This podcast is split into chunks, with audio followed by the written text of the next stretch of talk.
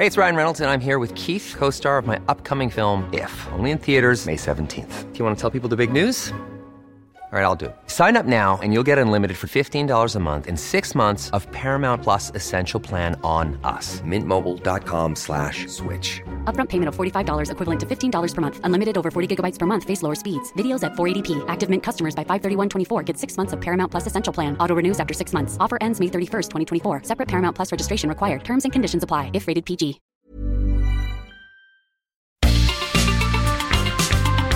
Heraldo Media Group presenta la información y el entretenimiento que usted necesita para estar enterado también en su descanso. Alejandro Sánchez y el informativo Heraldo fin de semana. Por el Heraldo Radio, con la H que sí suena y ahora también se escucha.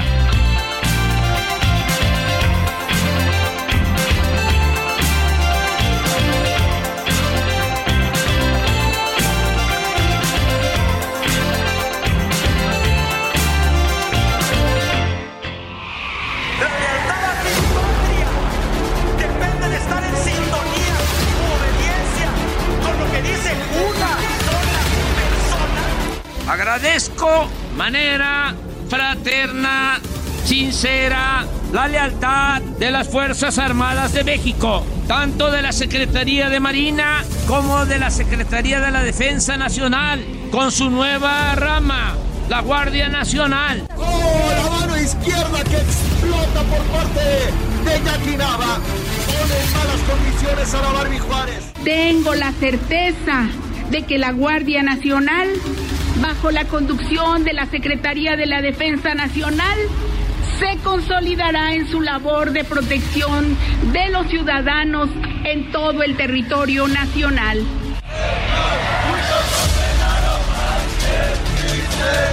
Y debemos discernir de aquellos que con comentarios tendenciosos generados por sus intereses y ambiciones personales antes que los intereses nacionales pretenden apartar a las Fuerzas Armadas. El próximo lunes iniciaremos la discusión de las comisiones de puntos constitucionales y estudios legislativos. Segunda, las comisiones unidas se van a reunir y se van a declarar en sesión permanente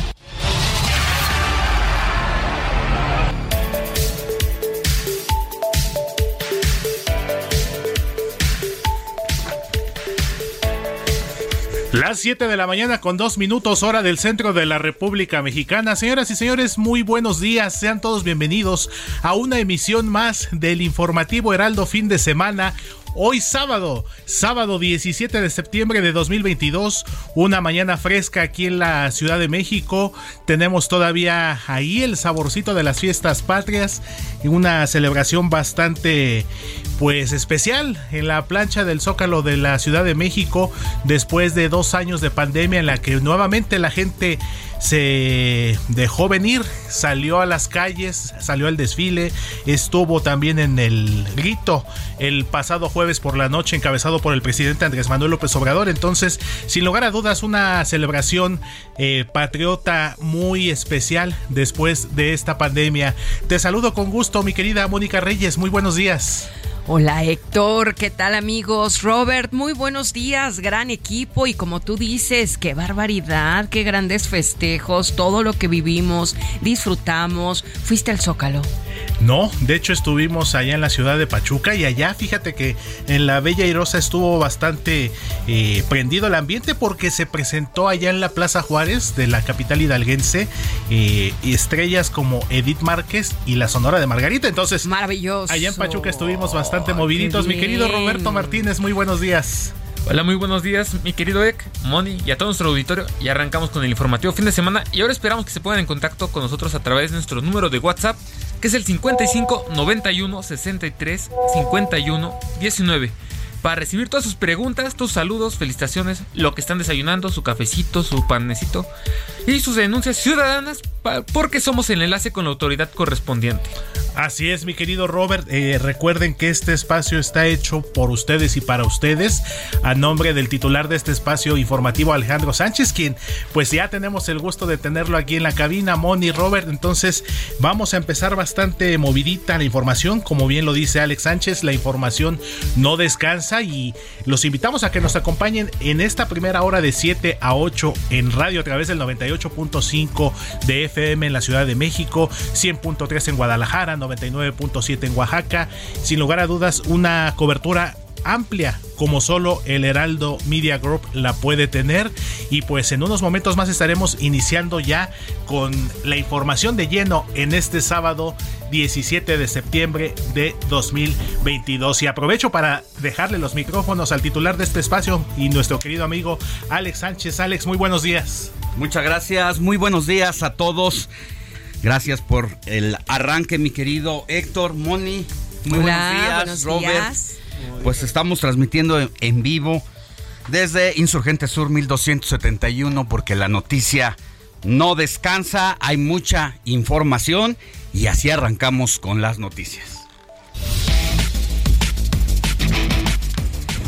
Y al encabezar el desfile cívico-militar por el 212 aniversario del inicio de la independencia, el presidente Andrés Manuel López Obrador agradeció la lealtad de las Fuerzas Armadas, tanto de la Secretaría de Marina como de la Secretaría de la Defensa Nacional, con su nueva rama, la Guardia Nacional. Así lo dijo el presidente López Obrador. Agradezco manera fraterna, sincera, la lealtad de las Fuerzas Armadas de México, tanto de la Secretaría de Marina como de la Secretaría de la Defensa Nacional, con su nueva rama, la Guardia Nacional. Por su parte, el secretario de la Defensa Nacional, Luis Crescencio Sandoval, garantizó que la Guardia Nacional y las Fuerzas Armadas van a actuar en todo momento subordinadas al poder civil bajo el mando del presidente de la República, ya que se privilegia la seguridad de los ciudadanos. Es la voz del general Luis Crescencio Sandoval. A más de tres años de su creación, para los que integramos esta Secretaría de Estado, representa una gran satisfacción constatar la importante contribución que el Ejército y Fuerza Aérea Mexicanos han hecho a la Guardia Nacional conformando un cuerpo homogéneo, profesional y preparado en materia de seguridad pública. En más información, el gobierno de la Ciudad de México informó que un total de 123 toneladas de residuos sólidos fueron retiradas tras el grito de independencia y el desfile militar en la plancha del Zócalo que en su conjunto tuvieron una asistencia de 300 mil personas. El secretario de Gobernación, Adán Augusto López, comenzó a hacer labor de cabildeo en el Senado para la extensión de las labores de las fuerzas militares en las calles hasta el año 2028. Está haciendo la tarea de Ricardo Monreal. Más adelante le vamos a dar todos los detalles. El secretario de la de Relaciones Exteriores, Marcelo Ebrar, salió anoche de la Ciudad de México con destino a Londres, donde va a participar en el funeral de Estado de la reina Isabel, Isabel II de Inglaterra, y acudirá a una recepción que ofrecerá el rey Carlos III en el Palacio de Buckingham. ¿No ha podido usted vacunarse contra el COVID-19 o todavía le falta algún refuerzo a usted o a algún familiar? Más adelante le vamos a tener toda la información de dónde puede acudir y qué vacuna es la que le pueden aplicar. El Servicio Meteorológico Nacional alertó que la reforma que la tormenta tropical Lester se ubicó durante las primeras horas de hoy a 110 kilómetros al sureste de Lagunas de Chachagua, allá en Oaxaca, y a 240 kilómetros al sureste de Acapulco Guerrero, por lo que podría tocar tierra por la tarde. Edel Guzmán, alias El Cuñado, sobrino del narcotraficante Joaquín El Chapo Guzmán, fue asesinado durante una discusión durante una fiesta patria en el municipio de Guadalupe y Calvo, Chihuahua, una zona perteneciente al denominado Triángulo Rojo. En información que tiene que ver con asuntos de la justicia, tras año y medio preso, el ex senador del PAN, Jorge Luis Lavalle Mauri, salió esta noche, casi al filo de la madrugada, del reclusorio norte de la Ciudad de México para enfrentar en libertad condicional el proceso que se le sigue por los delitos de asociación delictuosa, cohecho y lavado de dinero en el caso Odebrecht. Era el único de los más de 15 implicados por parte de Emilio Lozoya que permanecía preso, pero que por motivos de salud han decretado que enfrente su proceso domiciliario. Y en información internacional, el Ministerio de Cultura del Reino Unido anunció que ante la gran cantidad de personas que desean darle el último adiós a la reina Isabel II, cuyos restos se encuentran en el Palacio de Westminster, la espera en la fila podría ser de hasta 24 horas. Así, así el fanatismo en torno a sus reyes y a la y a la pues a esta familia real allá en el Reino Unido. El presidente de Ucrania, Volodymyr Zelensky, acusó a Rusia de tortura en la ciudad de Isium y comparó la situación vivida en la localidad de Bucha, una de las ciudades liberadas de la región de Kharkov, donde en abril se localizaron centenares de cadáveres de civiles con signos de tortura y aparentemente ejecutados. Y en más información relacionada a temas de deportes, pues Saúl Canelo Álvarez está listo para reaparecer esta noche en su tercer enfrentamiento ante Golovkin en Las Vegas, Nevada. El mexicano tendrá que convencer de que es el mejor libra por libra luego de la derrota que tuvo contra Dimitri Bivol pues así la reaparición del Canelo, quien veíamos en imágenes recientes cómo se tuvo que someter a un entrenamiento durísimo y a bajar de peso para dar y no tener problemas en la báscula. Es la noche de la reaparición del Canelo Álvarez, uno de los deportistas mejor pagados en el mundo y yo creo que el primer lugar en la historia de los deportes de nuestro país. Oye mujer, lo que has provocado en mí. Y además, no puede perderse la charla que tuvimos con Remix, el músico que primero fue ingeniero aeronáutico de la NASA y que en sus ratos libres de esparcimiento hacía electrocumbia. Su padre había sido integrante de un grupo musical que amenizaba bodas, 15 años, y que él fue encontrando de este lado una manera de esparcimiento, pero que finalmente se convirtió en una forma de expresarse. ¿Quién es? ¿Qué le gusta? Pues nos hizo revelaciones incluso de lo que representó salir del closet y si fue complicado tener ayuda del gobierno en su camino a la NASA. Una charla interesante con este joven que finalmente dejó la NASA para dedicarse a la música.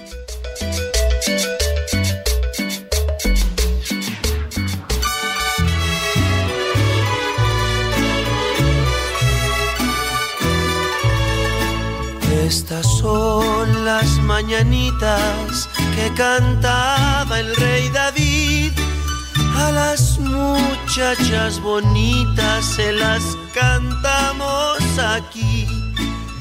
Mi querida Moni Reyes, ¿a quién tenemos que correr a abrazar este sabadito 17 de septiembre de 2022? Ay, mi Alex, pues a quién, mira, en primer lugar a mi mamá y a mi mejor amiga, porque hoy es santo de Adriana.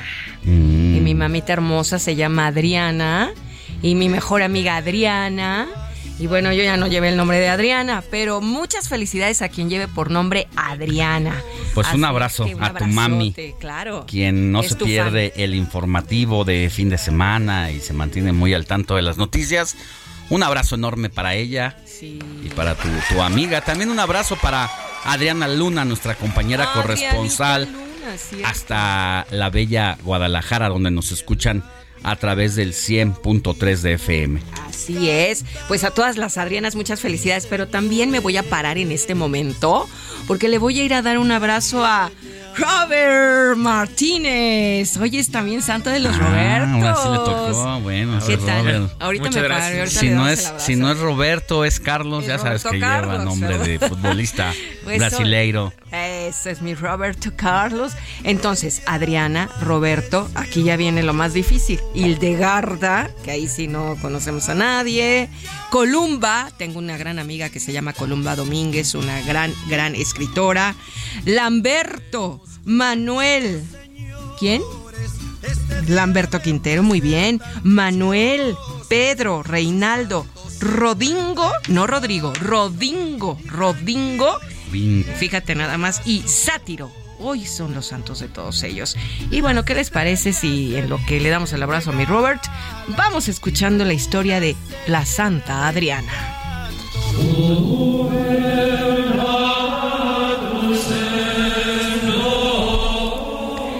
Adriana, de origen latino, significa antigua ciudad a orillas del mar Adriático. Esta santa fue una mártir por amor a Cristo en el siglo I. Asimiló desde su juventud la profundidad de la vida encerrada en el Evangelio y sin la menor duda no tuvo reparos en entregar la propia existencia por una causa tan esencial para toda su vida.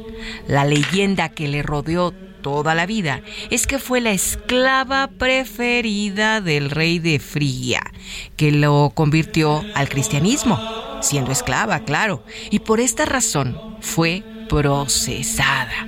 Los jueces, antes de dictar el juicio premeditado, le permitieron que se fuera a pensarlo muy bien a solas allá a la montaña. Pero cuando regresó, le preguntaron acerca de su última decisión y ella dijo, es la misma por lo que la mandaron a ejecutar.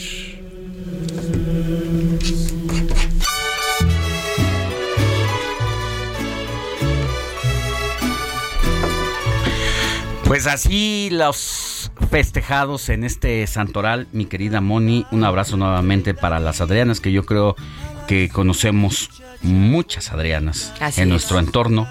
De los demás, la verdad, no, no conozco. A Y- Manuel, a y- Robert, y a Roberto Carlos. Y pocas, eh, Y pocas del Hildegarda, Columba, te digo que tengo una gran amiga, Columba Fabiola. Tenemos a Reinaldo Rodingo y Sátiro.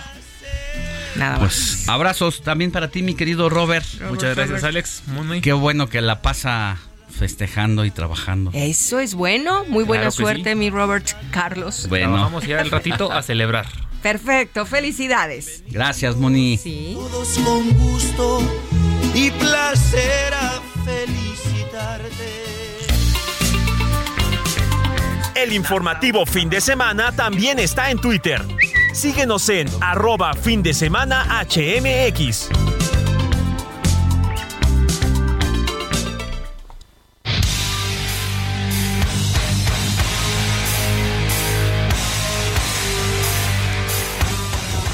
Mi querido Jorge Mile, muy buenos días. Vámonos contigo y un adelanto de todo lo que viene en la jornada deportiva de este fin de semana. Buenos días. Saludos Alex, ¿cómo estás? Buenos días. Muy bien. Vamos a platicar, por supuesto, de los deportes. ¿Estás nervioso? ¿Estás tranquilo? ¿Cómo te sientes hoy el clásico? Bueno, después de esa esa racha imbatible de nueve más el que se acumule hoy diez, pues ¿por qué voy a estar nervioso?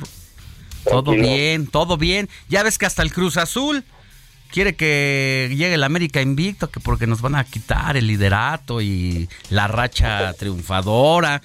De así me gusta, así me gusta.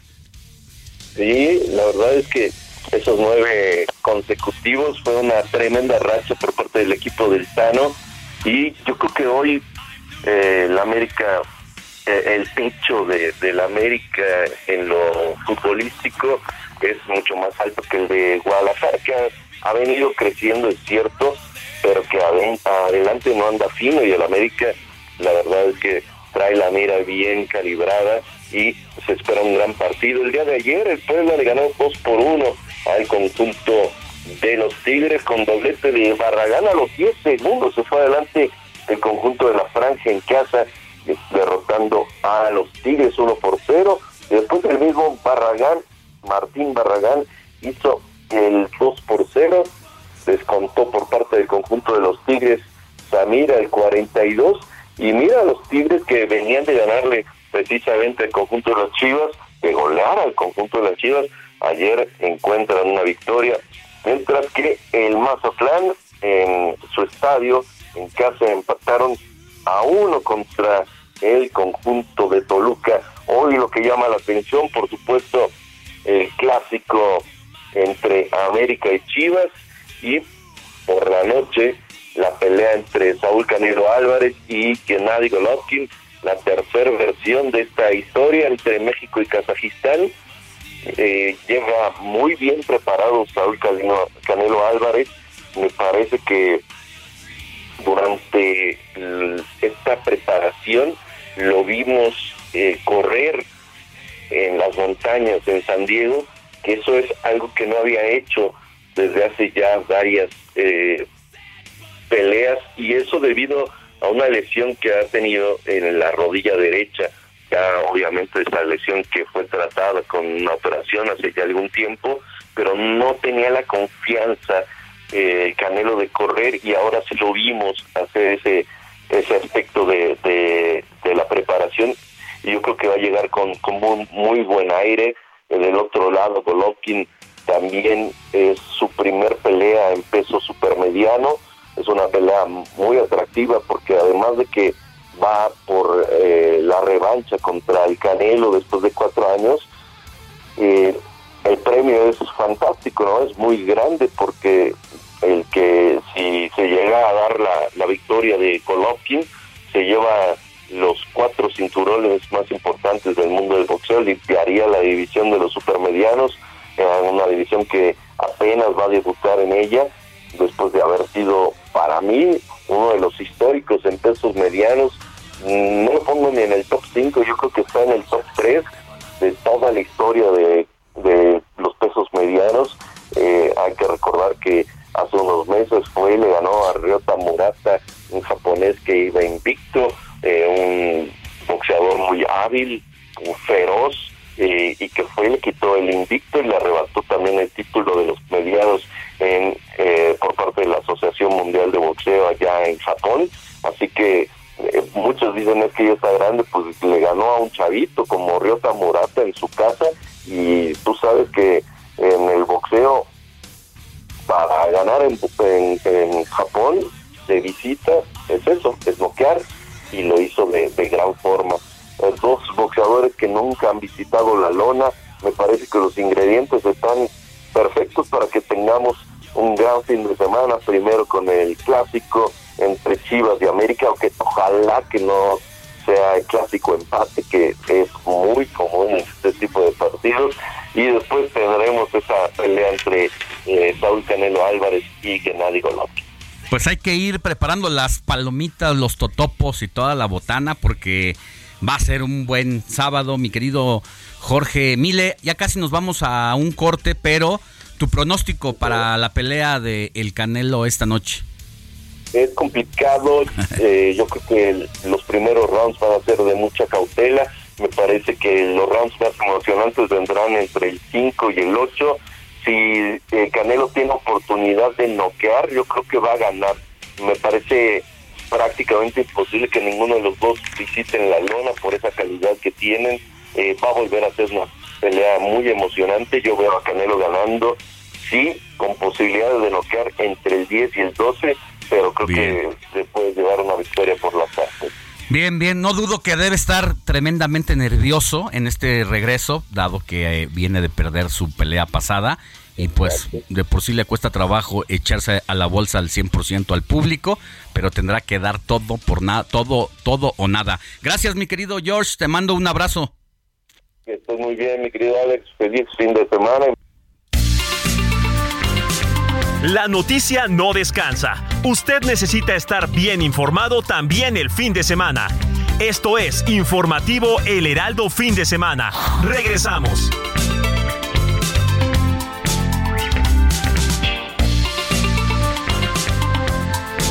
Siga en sintonía con la noticia. Alejandro Sánchez y el informativo Heraldo fin de semana. Continuamos.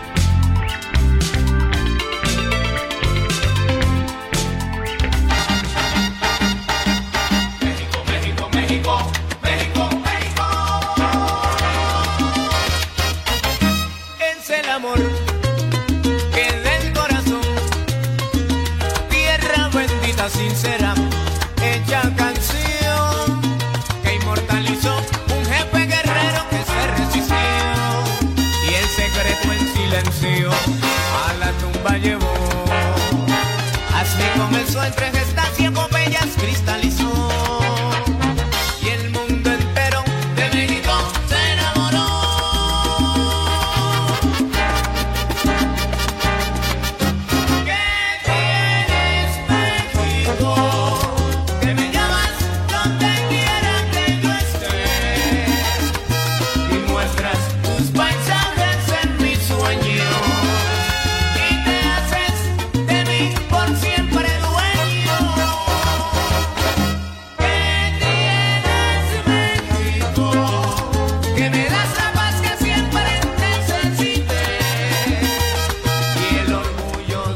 la mañana con 31 minutos hora del centro del país. Ya estamos de regreso en el informativo de fin de semana.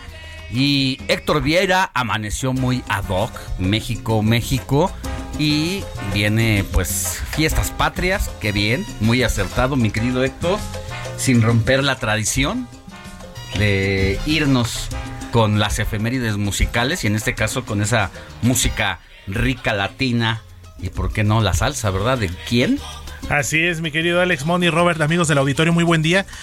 Pues escuchar al grupo Nietzsche siempre nos pone de buenas, Alex, por el ritmo, Sí. por el sabor. Aunque también Grupo Nietzsche se ha caracterizado a lo largo de su trayectoria, ya de más de 40 años, eh, cuando fue fundada por el ya fallecido Jairo Varela. Eh, letras muy emotivas, de amor, de desamor, de padre a hijo. De hecho, hay una canción muy bonita que se llama Un alto en el camino, donde precisamente un padre le dedica unas palabras que es la canción a su hijo. Pero este caso fue muy especial, Alex, porque el grupo Nietzsche pues prácticamente consolidó su carrera en nuestro país. Aquí. Y una manera de retribuirle a todo el cariño que le ha dado el público mexicano y pues a todos los éxitos que cosechó y ha cosechado a lo largo de su trayectoria en nuestro país, pues le De dedicó Cali, este tema. Colombia, ¿no? Si no mal recuerdo, de. Cali. Y como bien dices, aquí echaron raíces. Yo recuerdo que vivían en el Estado de México y llenaban los lugares donde se presentaba. Y yo creo que a final de cuentas, aquí es donde se vuelven famosos. Así es, Alex. Empezaron en bailes en diversos pueblos a lo largo de, de la Pero y muchas veces bailes chiquititos, ¿eh? O sea, de como de como amenizaban de bodas, feria, 15 todo años. eso, claro. Empezaron a amenizar ferias patronales de, del Valle de México. Y este, que de pronto reventaron como una de las bandas de la década de las noventas más importantes de salsa. Y todavía se alcanzaron a presentar, Alex, si la memoria no me falla, en lugares que incluso ya no existen, como aquel legendario Salón Q, allá en Paseo de la Reforma 169. Allá al lado de Tepito. Exactamente, en la colonia Guerrero. En el, en el Rayo no recuerdo si se Sí. presentaron, pero seguramente sí, Sí, ahí en. Avenida Tláhuac y Tasqueña. Entonces también otro de los recintos, qué decir de la Maraca en la colonia. Narvarte, el Gran Forum, precisamente ahí en el metro Taxqueña, ahí a un costado. Entonces, Y pues, se siguen presentando actualmente ¿eh? en algunos barcitos, Sí están restaurantillos. activos, ¿eh? Sí, claro. Sí están- claro, de- están de, aquí de la Ciudad de México. aunque ha habido algunos cambios La en los Muchas variaciones, ¿no? Ya. Ya algunos cambios de los integrantes seguramente. Sí, claro. Y sobre todo porque a la muerte de Jairo. Varela, pues como Fundador. siempre pasa, Ajá. los líos legales, que los derechos, que el nombre, que las regalías, que la familia. Entonces vivió una crisis importante, entendible por el fallecimiento de su cabeza, a final de cuentas, de su fundador. Pero bueno, han sabido mantenerse en el gusto del público y es de esas agrupaciones cuyos éxitos a lo mejor ahorita ya recientemente no han tenido como tal algún hit nuevo, pero bueno, con todo el repertorio que tienen y con todos esos éxitos nos siguen dando para bailar y pues este tema México, México que prácticamente menciona si ponemos atención, pues prácticamente sí menciona a los 32 estados del país. en Así es. Su letra. Entonces, pues qué mejor manera de Homenajearnos. homenajearlos, Moni. No, a y, nosotros. Y homenajearnos. Homenajearlos y homenajearnos. y nosotros Y gracias, como ¿no? mexicanos, claro que sí, mi querida Moni. Y también, pues ahora sí que es una de las eh, agrupaciones que siempre, siempre es un gusto escuchar. Y pues qué mejor que cerrar prácticamente ya este fin de semana, pues con los festejos de fiestas patrias. Pues como bien lo dicen Alex, eh, pasan las fiestas patrias y es casi ya el cierre de año, porque ya empieza literal a oler a pan de muerto y poco más adelante ya se nos viene la rosca de Reyes. ya es- Empezan- empezamos con los chiles en hogar. Ah, por supuesto. y. De eso vamos, de eso vamos a hablar ahorita. Y el recalentadito. La comida a partir de ahora Bien. es prácticamente el banderazo de salida para la engordadera, lo digo en buena onda, de aquí hasta, decías tú, Moni, hasta el Guadalupe Reyes. Guadalupe, hasta Porque después ya de- es septiembre Reyes, ¿no? Porque si no le para uno. Hasta la Candelaria, ¿no? Sí, Hasta los tamalitos de la Candelaria. Así Dios es. mío. Gracias, Héctor. De nada, Alex, aquí seguimos con gusto.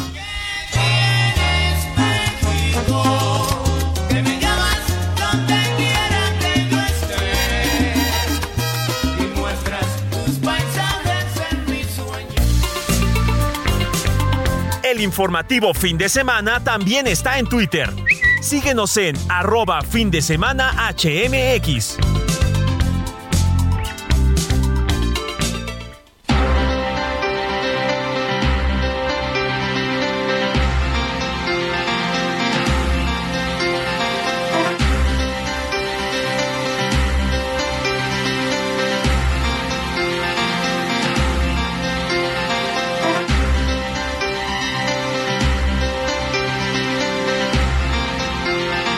Siete de la mañana con 37 minutos, hora del centro del país. Mire, durante el desfile militar del 16 de septiembre, el presidente López Obrador arremetió contra las organizaciones de las Naciones Unidas y calificó de borrada eh, la iniciativa ante la guerra entre Rusia y Ucrania. Así que dice el presidente que ya se agotó su fórmula, que no sirve para nada, porque mientras Rusia y Ucrania siguen pues en el este enfrentamiento militar que ha dejado mm, cientos de muertos, pues simple y sencillamente la ONU está de parapeto. En alguna parte tiene razón el presidente. Incluso está hasta proponiendo un plan para brindar la paz y ya tiene propuestas de pueden es- quiénes pueden ser los intermediarios para lograr la paz en este en este caso habla del líder hindú allá eh, más adelante le voy a dar todos los detalles sobre ese ese tema mientras tanto vámonos con Carlos Navarro porque la jefa de gobierno de la Ciudad de México Claudia Sheinbaum asistió al desfile cívico militar que fue encabezado por el presidente de la República en el Zócalo capitalino Carlos, tú tienes todos los detalles. Muy buenos días. Buenos días, Alex Simoni. Les saludo con gusto a ustedes en el auditorio y les comento que la jefa de gobierno, Claudia Sheinbaum, asistió al desfile cívico-militar con motivo del 212 aniversario del inicio de la independencia de México, que bien lo comentabas, Alex, fue encabezado por el presidente Andrés Manuel López Obrador. En su cuenta de Twitter, la titular del Ejecutivo local escribió, se acabó el tiempo de la guerra, México está destinado a la paz, hoy nuestras Fuerzas Armadas están para proteger a las y los mexicanos. La transformación avanza en nuestro país, fue un honor asistir al desfile y compartir con compañeros de lucha. Comentarte que en el desfile participaron 18.445 elementos de la Guardia Nacional, de las Secretarías de la Defensa Nacional y de Marina, así como de la Fuerza Aérea Mexicana. Comentarte que a lo largo de la ruta estuvieron presentes 300.000 personas, reportó la Secretaría de Gobierno local. Recordemos que no se veía una afluencia así a causa de la COVID-19. Esta dependencia reportó saldo blanco tras este desfile y destacar que por último la labor del personal de limpia de la Secretaría de Obras, quienes recogieron 123 toneladas de residuos sólidos y barrieron más de 583 mil metros cuadrados en el, en el primer cuadro de la Ciudad de, de México. Eso después del grito y del desfile. Alex Simoni, la información que les tengo. Muchas gracias, querido Carlos. Estamos pendientes de que si es que ocurre algo importante de aquí a las 10 de la mañana, que tengas buen día. Claro que sí, estamos pendientes. Buen día. Vámonos, vámonos con más información porque ahora sí tenemos todos los detalles sobre el discurso, parte del discurso del presidente López Obrador durante el desfile militar con motivo del 16 de septiembre que con el que conmemora México, en este caso los 212 años del inicio de la independencia de México. Vamos con Iván Saldaña, quien tiene la información. Alex Auditorio, buenos días. Durante el desfile militar por el 212 aniversario de la independencia de México, el presidente Andrés Manuel López Obrador acusó ayer a la Organización de las Naciones Unidas de permanecer borrada e inactiva ante la guerra entre Rusia y Ucrania, y también señaló a la Organización del Tratado del Atlántico Norte, OTAN, que integran países como Estados Unidos, Alemania, Francia e Italia, de azuzar el conflicto en Europa del Este. La postura se dio al proponer públicamente un plan de paz en el que todas las naciones pacten una tregua de al menos cinco años. Lo cierto es que nada, muy poco se ha hecho en ese sentido. La ONU permanece inactiva y como borrada, presa de un formalismo y una ineficacia política que la deja en un papel meramente ornamental. El plan de López Obrador propone que se constituya de inmediato un comité para el diálogo y la paz encabezado por el Papa Francisco, el primer ministro de la India Narendra Modi y el secretario general de la ONU Antonio Guterres. Este comité estaría encargado del diálogo con Rusia y Ucrania para frenar la guerra de inmediato y luego conseguir que se pacte una tregua mundial de al menos cinco años para que los países puedan enfocarse en salir de la crisis económica, de salud, de inseguridad y migratoria, entre otras. De acuerdo a nuestra propuesta, debería conseguir también un acuerdo multinacional para pactar una tregua de cuando menos cinco años, aprobada por unanimidad en el Consejo de Seguridad de la ONU y que implique la suspensión inmediata de acciones y provocaciones militares, así como pruebas nucleares y de misiles. El acuerdo establecería el compromiso de todos los estados de evitar enfrentamientos y de no intervenir en conflictos internos. El Plan de Paz de México será formalmente presentado la próxima semana ante la Asamblea General de la ONU por el canciller Marcelo Ebrard a nombre del gobierno mexicano. Alex, mi reporte esta mañana. Muchas, muchas gracias, Iván Saldaña. Y ya decíamos que, pues como parte de esta paz que está buscando el presidente de la República, tiene la propuesta para que un intermediario eh, intervenga ahí y logre esa ansiada paz que se está buscando, ¿no, Moni? Eh, ¿De quién hablaba el presidente cuando refiere su propuesta? El presidente hablaba de Narendra Modi. Pero ¿quién es Narendra Modi? Bueno, pues es el primer ministro de la India. De dónde viene, quién es. Es un ultranacionalista, es el tercer hijo de una familia humilde que se dedicaba a la venta de tenderos de casta baja de Guyarat y a los 18 años Modi tomó como esposa a Yashodaben Chimanial, una joven de un poblano cercano a su ciudad y bueno, pues se casó con ella. Fíjate también que es importante señalar que durante años fue considerado persona no grata en Estados Unidos, Reino Unido y otros países por los disturbios antimusulmanes que tuvieron lugar en el año 2002 allá en Guyarat. Modi se estrenó en la jefatura del gobierno de Gujarat dispuesto a hacerlo bien para legitimarse en las elecciones del 2003, pero el 27 de febrero de 2002 encajó un brutal estallido de violencia interreligiosa que enfrentó a exaltados de las comunidades hindús, según eh, explica aquí el artículo, pero es, es Narendra Modi. Muy bien, mi querida Moni, muchas gracias.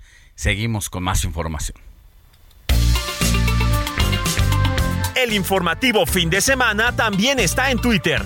Síguenos en arroba fin de semana HMX.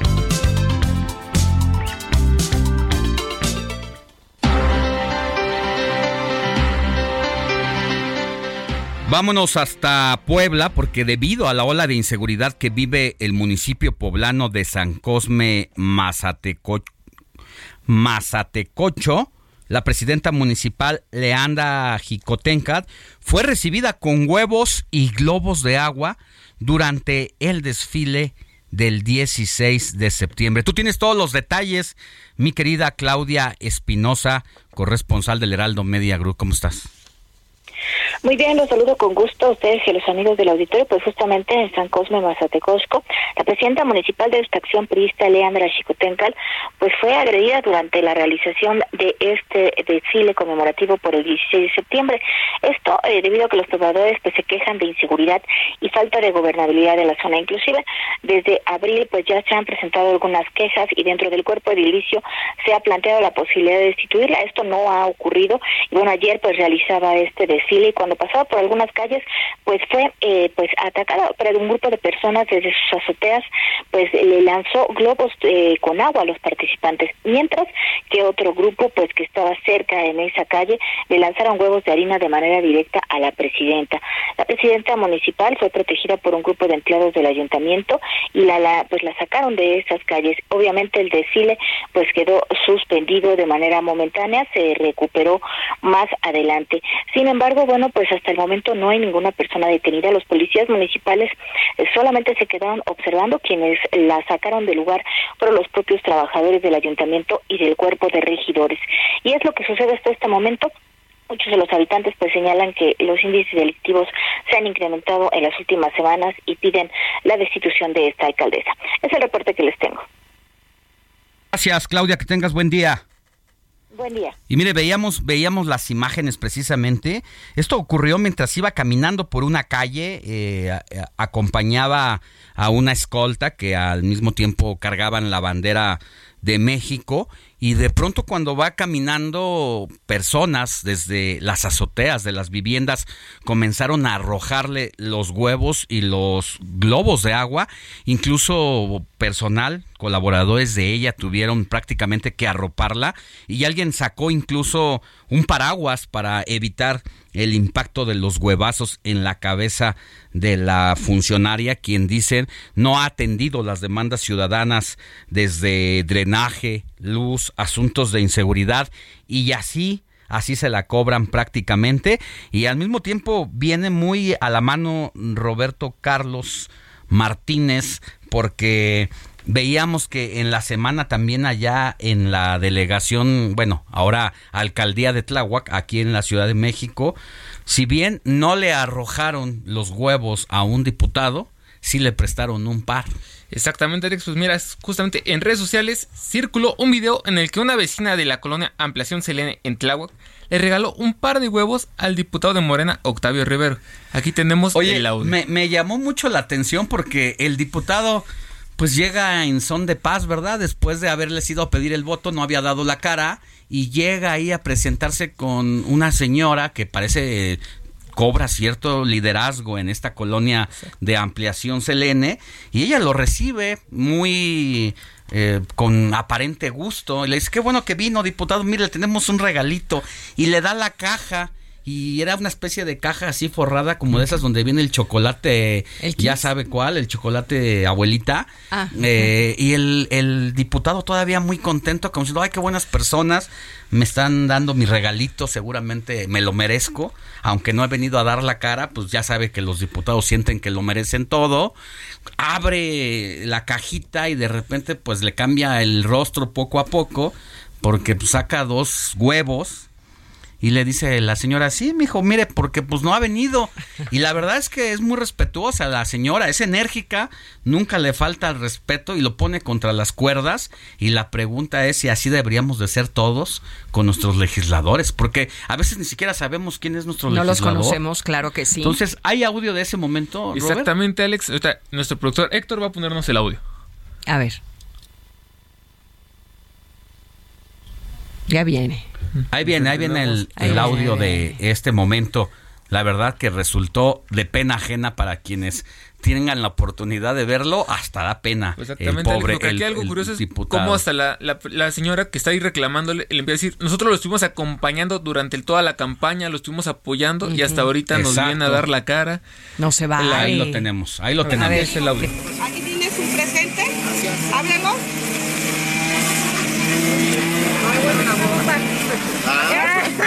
A ver, como ustedes verán, es un regalo que los vecinos de aquí de Ampliación Selene le estamos haciendo a nuestro diputado Octavio Rivera. Son un par de huevos. Un par de huevos, por si le hacen falta. A ver, Octavio, te los dejo aquí. Te los dejo aquí. Un par de huevos, por si le hacen falta venir a trabajar aquí en Ampliación Selene. Por eso regresamos. Tú te comprometiste, Marco, discúlpame, estoy hablando aquí con el este diputado, con el servidor público. Bueno, pues don Octavio Rivera o ya pasa ahí a la historia de Tláhuac con este llamado de atención, ¿no? Un sí. regalo y que la verdad hay que aplaudirle al diputado porque se lo ganó, ¿eh? A pulso. Se ganó a pulso su, Claro. su regalote. No sabía ni qué contestar, ¿no? No, Con mucha pena. Se mordía Sí, los se labios. rió, nada pero de más, nervios. Se rió de nervios. Pero la verdad es que mis respetos para la señora, que no sé cómo se llame, pero ahí hay que darle una medalla al mérito ciudadano. Sí, como tú dices, muy contundente. Pero, respetuoso. Nunca le dijo una grosería. Nunca le gritó de más. Ninguna lady. ¿Verdad? Claro. No, no hizo No, lady. no. Sí, sí, hizo, desde mi punto de vista, lo correcto y lo que debíamos de hacer Exigió todos con nuestros, que- nuestros funcionarios claro. públicos. Muy bien, muy bien por Pues la así, señora. Robert. Gracias, querido Robert. De nada, Alex. 7 de la mañana con 51 minutos. Seguimos con más. Comparte tus comentarios y denuncias en el WhatsApp del informativo fin de semana. Escríbenos o envíanos un mensaje de voz al 55 91 63 51 19.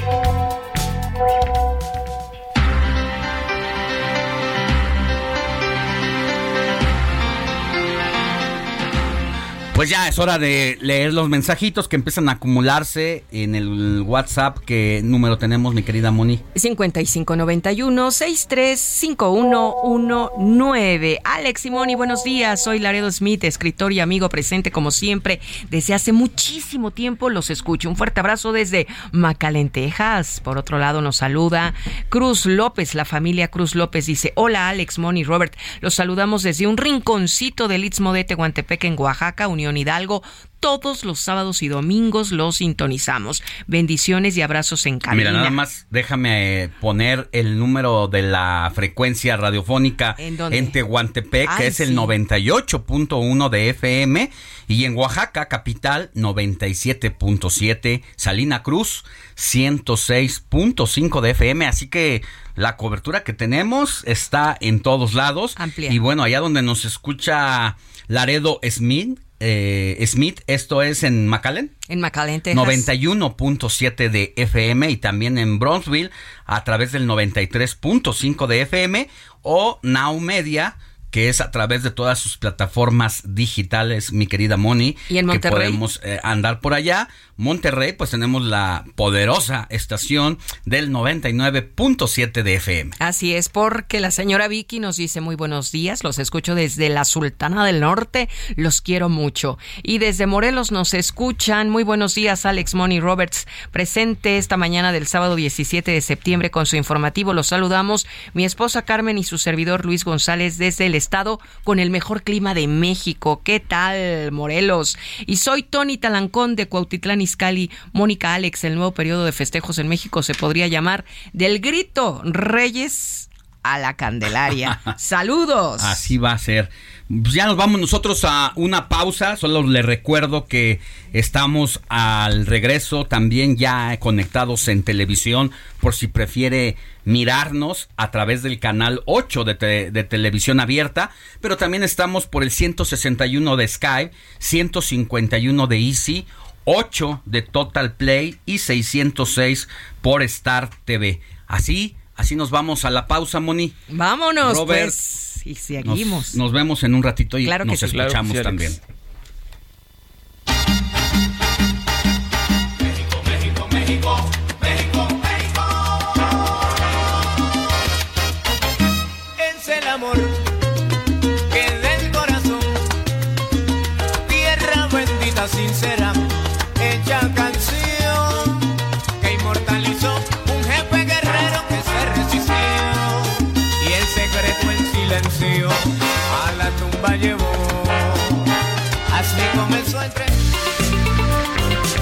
La noticia no descansa. Usted necesita estar bien informado también el fin de semana. Esto es Informativo El Heraldo Fin de Semana. Regresamos.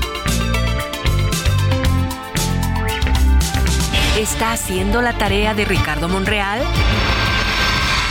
Saúl Canelo Álvarez está listo para su tercer enfrentamiento ante Gennady Golovkin. Esto en Las Vegas, Nevada. El mexicano tendrá que convencer de que es el mejor libra por libra luego de la derrota que tuvo contra Dimitri Vivol. Además, no se pierda la charla con Ray Mix, el músico que primero fue ingeniero aeronáutico y que encontró en la electrocumbia la manera de expresar quién es y lo que le gusta. Nos hizo una revelación sobre sus preferencias y si fue complicado tener ayuda del gobierno en su camino a la NASA. Lo único que, que les puedo decir es que eh, pues, se siente muy mal. No, eh, voy, voy- voy a atender mi salud. ¿Cómo se encuentra de salud? tengo, tengo varios síntomas y varios padecimientos que, que me es urgente atenderme que se me han complicado a lo largo de este tiempo. Eh, bueno, lógicamente, pues ahorita mi prioridad es atender mi salud, atender a mi familia, que lógicamente en todo este tiempo pues ha sido una etapa muy complicada para mi familia. Son las palabras del ex senador panista Jorge Luis Lavalle, quien tras 18 meses de permanecer preso, abandonó la noche de ayer el reclusorio norte debido a los problemas de salud crónicos que padece. De esta forma, el ex legislador campechano enfrentará en libertad condicional el proceso penal por los delitos de asociación delictuosa, lavado de dinero y cohecho que le imputó la Fiscalía General de la República con base en una denuncia presentada por el exdirector de Petróleos Mexicanos y único detenido por el caso Odebrecht, Emilio Lozoya. Jorge Luis Lavalle porta un brazalete electrónico, por lo que no podrá salir del país. Buenos días, soy Alejandro Sánchez y porque la noticia no descansa, así seguimos con el informativo de fin de semana de este sábado 17 de septiembre.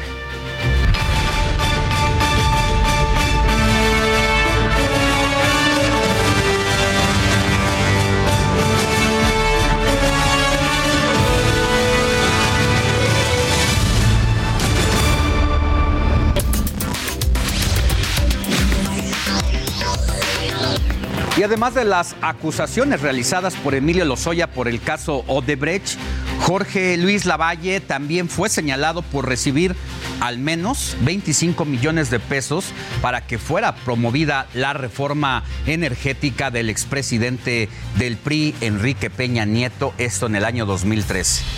Vale la pena recordar que los exgobernadores Francisco Javier Cabeza de Vaca y Francisco Domínguez de Querétaro también fueron señalados de integrar la red de panistas que pedían dinero a favor de la reforma. Tres, tres, cuatro, cinco.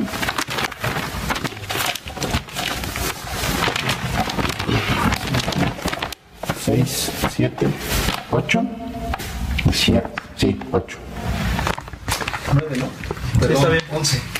Para quienes nos siguen por radio, estamos viendo el momento en que un funcionario muy cercano a quien entonces era el gobernador de Querétaro, Francisco Domínguez, está recibiendo bolsas y bolsas de dinero, algo así como los videoscándalos de René Bejarano con los que se hizo famoso y esto de en este caso estos fajos de billetes se recibieron durante 2020. Este video fue presuntamente difundido por el hermano de Lozoya y causó revuelo. En el material se aprecia cómo le fueron entregadas estas maletas con dinero a Guillermo Gutiérrez Vadillo. Él es el funcionario quien trabajaba en la oficina del gobernador de Querétaro, Francisco Domínguez, entonces gobernador, porque hay que recordar que ya dejó el cargo, así como a Rafael Jesús Carabeo, exsecretario técnico de la Valle cuando estaba al frente de la Comisión de Administración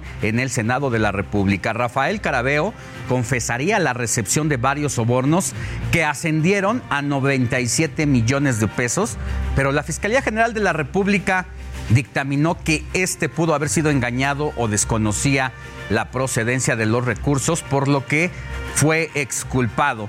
Pero junto con este funcionario han sido exculpados, o por lo menos no se les ha girado orden de aprehensión, a por lo menos otras 15 personas que han sido implicadas de forma directa por Emilio Lozoya. Pero ¿quién es Jorge, Jorge Luis Lavalle? El panista que salió libre ayer en la noche, libre, más no eh, se le han sido no ha sido considerado inocente porque ya decíamos, por asuntos de salud tendrá que enfrentar el proceso ahora en su casa. Él es contador público por el TEC de Monterrey, tiene 47 años y es un político originario de Campeche fue titular de la Oficina de Servicios Federales de Apoyo a la Educación de la SEP en aquella entidad a partir del 2006 y se afilió al Partido Acción Nacional en 2007. Dos años después coordinó la campaña a gobernador de Mario Ávila Lizárraga. En 2010 tomó el cargo como delegado de la Secretaría de Desarrollo Social en esto en el calderonismo. Luego fue senador electo del PAN en 2012, aunque para 2018 lo expulsaron de las filas de Acción Nacional. Y bueno, pues así, así la impunidad que demuestra prácticamente el caso Odebrecht en México, cuando en otros países de América Latina, hasta donde llegó esta red de corrupción de Odebrecht, para que cada país como Brasil, entre otros, eh, apoyaran reformas que de alguna manera iban a favorecer a esta empresa internacional, pues en los demás países sí hubo juicios, incluso en contra de expresidentes. En México ha sido un grado de impunidad que retrata también lo que ocurre en este gobierno de la 4T, donde se ha usado el caso para fines políticos, para favorecer a la administración en, en turno y perjudicar a los adversarios políticos.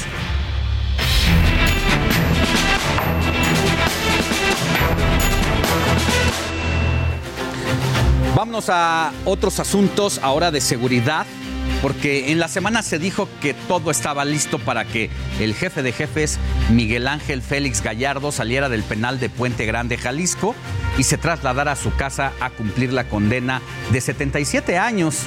Sin embargo, esta decisión se aplazó hasta el próximo viernes 23 de septiembre, ya que agentes de la Guardia Nacional argumentaron que no había condiciones para efectuar la operación.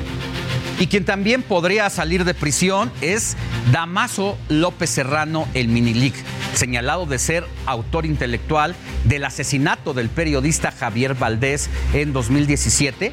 Esto luego de que una jueza de la Corte Federal del Distrito Sur de California señaló que el Minilic ha hecho grandes avances tanto en la buena conducta así como en la reparación del daño.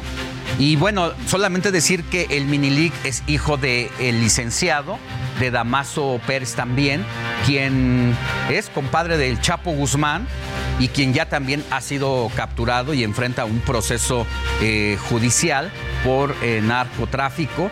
Así, así ahora su hijo puede recuperar la libertad. Y hablando de, de narcotraficantes, en este caso Edel Guzmán, supuesto sobrino de Joaquín el Chapo Guzmán, fue asesinado en medio de los festejos patrios en el municipio de Guadalupe y Calvo, que pertenece al Triángulo Dorado de Chihuahua.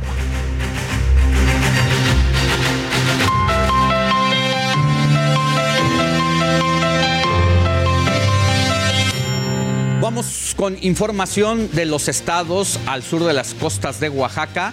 Se ha formado la tormenta tropical Lester que impactará en el Océano Pacífico en las próximas horas.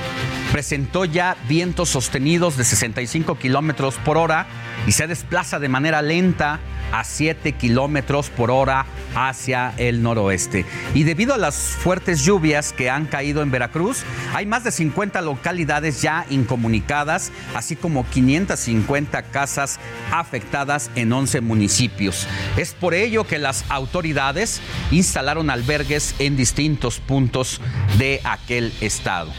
Y situación similar ocurre en Chiapas, donde elementos de la Secretaría de la Defensa Nacional realizaron labores de remoción de escombro y tierra en la carretera de San Fernando Chicoacén, luego de que se registraron deslizamientos de tierra por la lluvia. Además, labores militares también están en marcha en al menos 10 municipios de la región costera. Y mire, a pesar del mal clima que se registra en Guerrero, en el puerto de Acapulco se reportó el 60% de la ocupación hotelera. Se espera que durante el puente por las fiestas patrias esta cifra se eleve por lo menos al 80%. Y lo mismo ocurre en Jalisco, específicamente en Puerto Vallarta, donde se tiene reporte del 80% de ocupación de cuartos de hotel. Incluso para este sábado se tiene proyectado que se llegue al 100%. Mientras que en Sinaloa prevén una derrama económica de 390 millones tras el fin de semana largo, pero escuche esto. De estos, alrededor de 220 millones corresponden a Mazatlán y es que hay una alta afluencia de turistas e incremento de demandas de servicio. Y en Cancún, la situación es más o menos similar, donde se prevé que miles de turistas abarroten este destino. Fernanda Duque, corresponsal en Quintana Roo, nos tiene todos los detalles de lo que está pasando allá al sureste mexicano. Adelante, buenos días con tu reporte. Alejandro, te comento que tras una temporada de verano con más del 80% de cuartos ocupados, los hoteles de Cancún, Puerto Morelos e Isla Mujeres reportan ocupaciones por arriba del 60%, alcanzando un máximo de 70% en la zona norte de Quintana Roo. Esto a raíz del fin de semana largo por motivo de las fiestas patrias. Dichos porcentajes se sitúan 18 puntos por arriba del 51.6% de ocupación hotelera que se proyectó a nivel nacional para los destinos locales. De acuerdo con la Secretaría de Turismo, se estima que las celebraciones dejen una derrama económica de más de 29.628 millones de pesos por consumo de servicios y de 2.698 millones de pesos por hospedaje. Desde Quintana Roo, Fernanda Duque. Pues buenas noticias para la economía nacional porque hay que recordar, mire, que junto con el tema de la venta de petróleo, la recepción de remesas de migrantes mexicanos que envían a sus familiares recursos. Y el turismo es una de las principales eh, de los principales fuertes de la economía nacional. Sin embargo, por la pandemia de COVID-19, casi dos años y medio pasamos una situación muy complicada y es justo en estas fiestas patrias donde por primera vez estamos regresando prácticamente a la normalidad y las noticias para el sector turístico son muy buenas porque en todos los puntos que son los principales de centro de, recreación, de entretenimiento, no solamente para el turismo nacional, sino para turistas extranjeros, pues comienzan ya a recuperarse los hoteles, los restaurantes y los centros de esparcimiento. Buenas noticias. Y bueno, ya le decía que en Oaxaca la situación está complicada y hay noticias de última hora.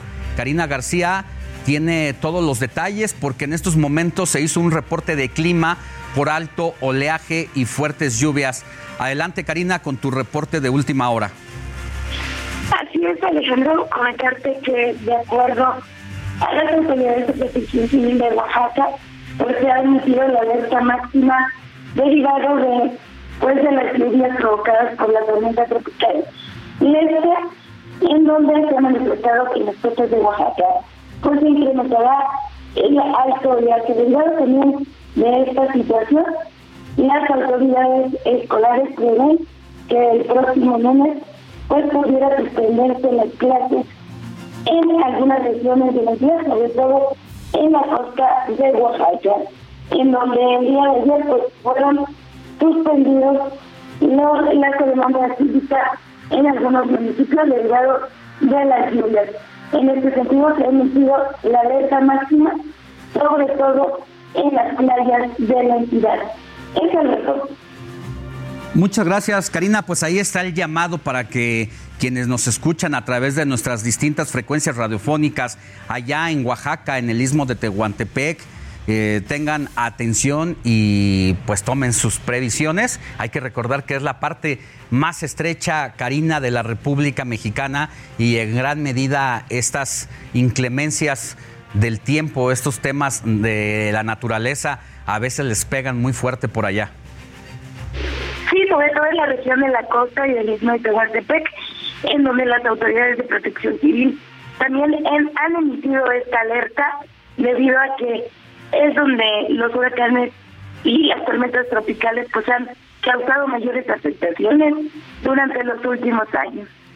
¿Se sabe, Karina, si ya por parte de las autoridades del gobierno de la entidad ya se dispusieron de algunos refugios a donde pueda ir la gente para evitar eh, una situación complicada en sus hogares? Hasta el momento solamente han emitido esta alerta, sin embargo, Protección Civil no descarta precisamente implementar esta serie de refugios, como la ha hecho en otras ocasiones, sobre todo en las cabeceras municipales. ¿A partir de qué hora se, se, estaría sintiendo entonces con mayor fuerza esta tormenta tropical? De acuerdo a las propias autoridades de protección civil, eh, pues se ha señalado que aproximadamente sería en el transcurso de mediodía cuando esté golpeando mayormente a la región mismo de Tehuantepec y a las costas de la isla. Muy bien, pues estaremos hasta las 10 de la mañana aquí en este espacio del informativo de fin de semana por si ocurre algo o hay un llamado más, más eh, claro de la autoridad de dónde pueden ir a refugiarse algunas familias de determinadas comunidades. Haznoslo saber de inmediato, por favor, Karina. Claro que sí, estaremos muy, muy pendientes de esta situación. Buenos días. Buenos días. Y ahora regresamos a la Ciudad de México, donde se va a reanudar la vacunación contra COVID-19. Esto para niñas y niños de 6 años. Se aplicará la primera dosis con el biológico Pfizer del lunes 19 al viernes 23 de septiembre. Esto es muy importante porque ya también se había hablado de las vacunas cubanas que hasta este momento la Organización Mundial de la Salud no les ha dado el visto bueno. Sin embargo, si va a llevar a sus hijos, cheque que realmente sea la vacuna de Pfizer, la que se les aplique a los menores de edad de preferencia. Y también podrán recibir su segunda dosis pequeños de 9 a 11 años. Para ello se contará con 55 puntos de vacunación que abrirán en un horario de 8.30 a 15 horas. Ya les decía, la vacuna cubana es la Abdala, pero no tiene todavía el reconocimiento de la Organización Mundial de la Salud, aunque se dijo que se iba a vacunar con, esa, con ese biológico a los pequeños, pues hasta este momento lo que están ofreciendo para los menores es la vacuna de Pfizer, mientras que las vacunas para adultos mayores se van a poder eh, dar como refuerzo con la dosis de cancino. Y asimismo aplica con personas que no hayan sido inmunizadas o que perdieron alguna de las dosis en lo que va de la vacunación nacional desde que nos ha azotado la pandemia. Pero, ¿qué se necesita para ser vacunado en caso de no tener ninguna dosis? Primero, hay que registrarse en la página www.mivacuna.salud.gov.mx. Va de nuevo la página www.mivacuna.salud.gov.mx ahí va a llenar una serie de datos para luego recibir una orden con la fecha y horario. Al acudir al centro médico, pues tiene que presentar una identificación, así como su comprobante de domicilio. Esto en el caso de que usted decida vacunarse por primera vez si es que no lo había hecho antes. Y en caso de refuerzo, pues todavía es más sencillo porque solo tiene que tramitar su registro y deberá tener a la mano su comprobante de vacunación, así como la identificación. Y no olvide que se puede poner en contacto con nosotros a través de nuestro WhatsApp, que es el 55 91 63 51 19. Va de nuevo para quienes nos escuchan por radio, para quienes nos siguen por televisión, ahí aparece el número en pantalla. Para quienes nos oyen por radio, 55 91 63 51 19. Ahí nos puede enviar sus preguntas.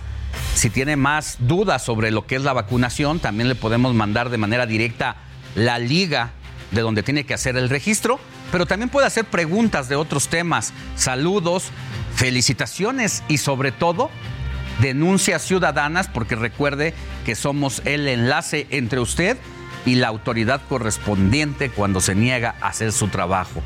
Ya tenemos mensajes. Buenos días Alejandro, excelente programa. ¿Sabes cómo se puede reportar si no funciona la alerta sísmica de donde vivo? Soy Tania Carrillo.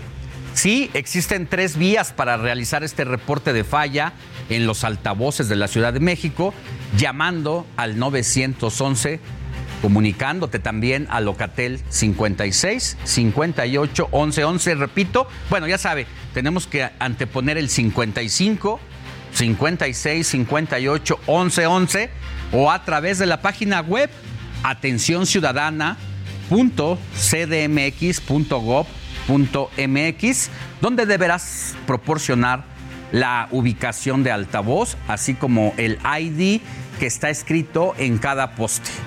Tenemos más mensajitos. Excelente programa, Alex. Saludos desde Oaxaca, desde el Istmo de Tehuantepec. Los veo todos los fines de semana. Saludes, saludos y bendiciones del señor Ricardo Ríos. Muchas gracias, señor Ricardo. Hola Alejandro, disculpa.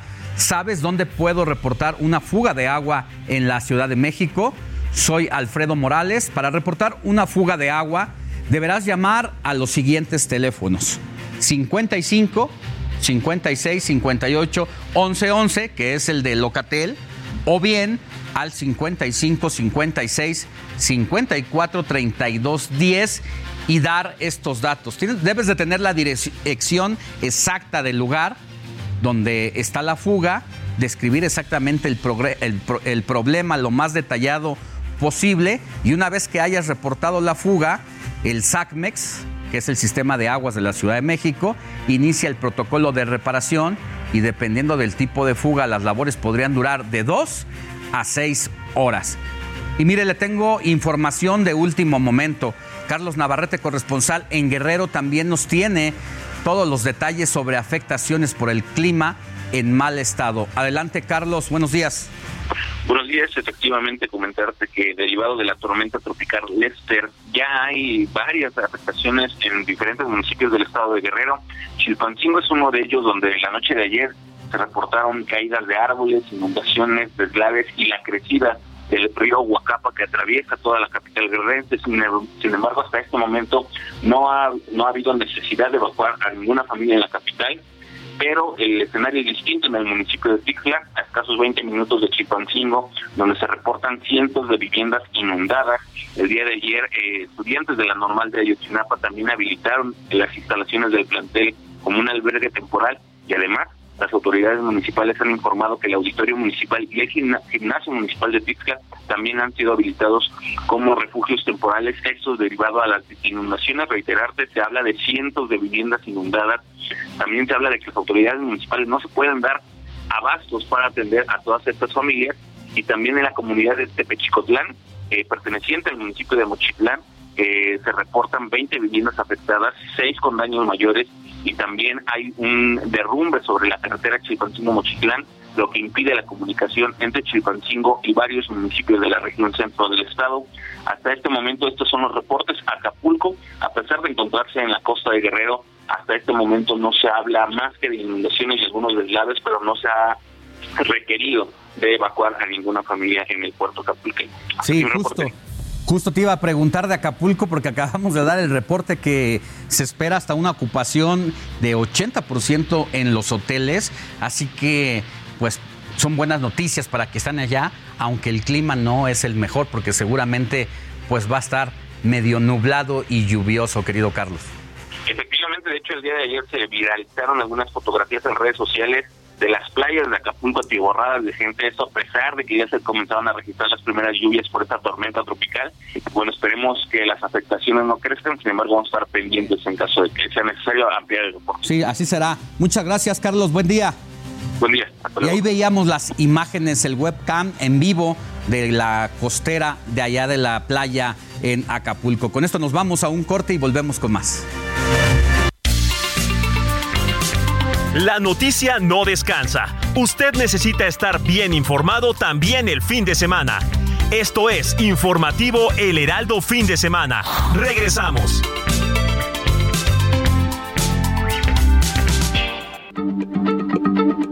Heraldo Radio, la H se lee, se comparte, se ve y ahora también se escucha. Informativo de fin de semana. Son las 8 de la mañana con 30 minutos. Hey, I'm Ryan Reynolds. Recently, I asked Mint Mobile's legal team if big wireless companies are allowed to raise prices due to inflation. They said yes. And then when I asked if raising prices technically violates those onerous two year contracts, they said, What the f are you talking about, you insane Hollywood ass? So to recap, we're cutting the price of Mint Unlimited from $30 a month to just $15 a month. Give it a try at mintmobile.com slash switch. $45 up front for three months plus taxes and fees. Promo rate for new customers for limited time. Unlimited more than 40 gigabytes per month. Slows. Full terms at mintmobile.com. Hora del centro del país. Mire, le presento la primera plana del Heraldo de México de su edición de hoy, que destaca precisamente la participación de la Guardia Nacional en el desfile militar de ayer para conmemorar el 212 inicio de la independencia de México. Así, así la portada del Heraldo de México, una foto desplegada en primera plana de lo que fue ayer la presencia de la Guardia Nacional, donde el presidente de la República destaca que ya pasa a manos la Guardia Nacional del Ejército Mexicano. Y también le quiero invitar a que lea mi columna Contra las Cuerdas, que se publica de jueves a domingo en el Heraldo de México. Mañana, mañana empezamos prácticamente la semana con la primera columna de cinco consecutivas hasta el día jueves. Vámonos a más información. Mire, la Fundación Grupo Andrade sigue en su labor de apoyar a la niñez. Aquí le presento esta información que nos preparó nuestra compañera Paulina Grinja. Fundación Grupo Andrade, Nuestros Niños Nos Necesitan, presenta. Tu causa, mi causa Gracias, Alex. Te mando un abrazo. Ya sabes que estoy muy feliz por poder estar aquí con ustedes en Tu Causa, Mi Causa. Yo soy Paulina Greenham y me encanta poderlo recibir en esta emisión más. Porque además hoy vamos a tratar un tema padrísimo que es el voluntariado. Un tema en el que todos los que hemos servido en algún evento, en alguna causa, podemos garantizar la satisfacción que deja en el corazón ayudar a alguien más. Porque luego creemos que los que ayudamos son más beneficiados que nosotros y la verdad es que cuando ayudas recibes mucho más de lo que das. Y son precisamente pues estas acciones, sin importar qué tan grandes o pequeñitas puedan ser, las que haces, te aseguro que harán la diferencia en este mundo. Así es que el día de hoy tenemos con nosotros a Ana Laura Cruz Acosta, que es la jefa de recursos humanos. ¿Cómo estás? Ella es de Automotriz Andrade. Bienvenida, gracias. Gracias. Y eh, está también con nosotros Juan Arturo López Padilla, que es director de Seminuevos Andrade. Gracias por acompañarnos. Al contrario. Ellos son dos importantes voluntarios para Fundación Grupo Andrade. Así es que que nos cuenten qué es lo que han hecho, por qué es tan importante ayudar.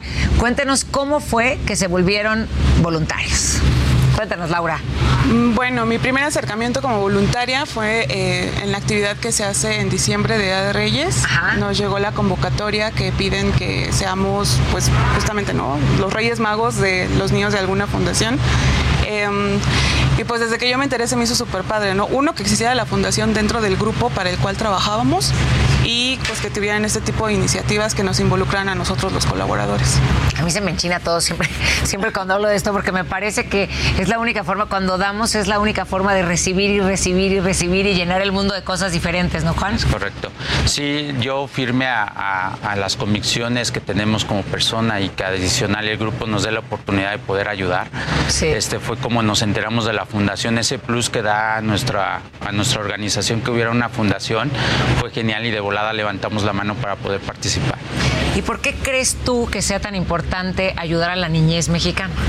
Este, creo que este sector de la población de la niñez mexicana es, eh, además de que se maneja que es el futuro, creo que son las personas más agradecidas, más comprometidas y que nos van a regresar todo lo que se les ayuda y lo van a multiplicar.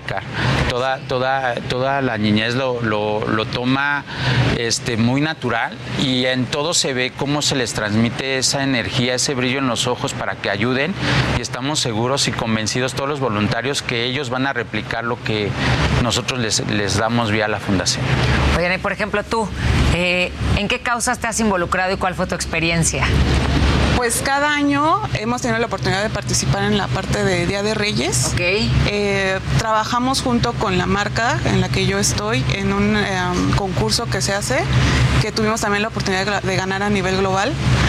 Eh, han sido diferentes instituciones en las que hemos, o bueno, me he podido eh, involucrar como parte del voluntariado con asistencias que atienden a niñas, a niños. Eh, esta última que fue con hijos de madres que están en eh, el reclusorio de Santa Marta. Eh, eh, la verdad es que ha sido muy fructífero todo. Es conocer diferentes eh, pues partes ¿no? que, que existen en, en la comunidad que a veces no nos damos cuenta o que sabemos que existen pero no le tomamos realmente la importancia que es entonces eh, pues sí la verdad es que ha sido muy fructífero Fíjate, justo ahorita que dices fructífero, a mí me encantaría saber cuál ha sido o qué ha sido lo más relevante en sus experiencias de ser voluntarios con las niñas y los niños de este país. O sea, una experiencia que digas, es que esto me mueve todo el tiempo. Sí, este, bueno, hemos participado en todas las, en todas las, este, casi en todas las los eventos de la fundación, como dice del Día del Niño, los regalos del día de los, la carta, Reyes, los Reyes, los útiles, eventos de fútbol, este, simplemente ir a jugar con ellos.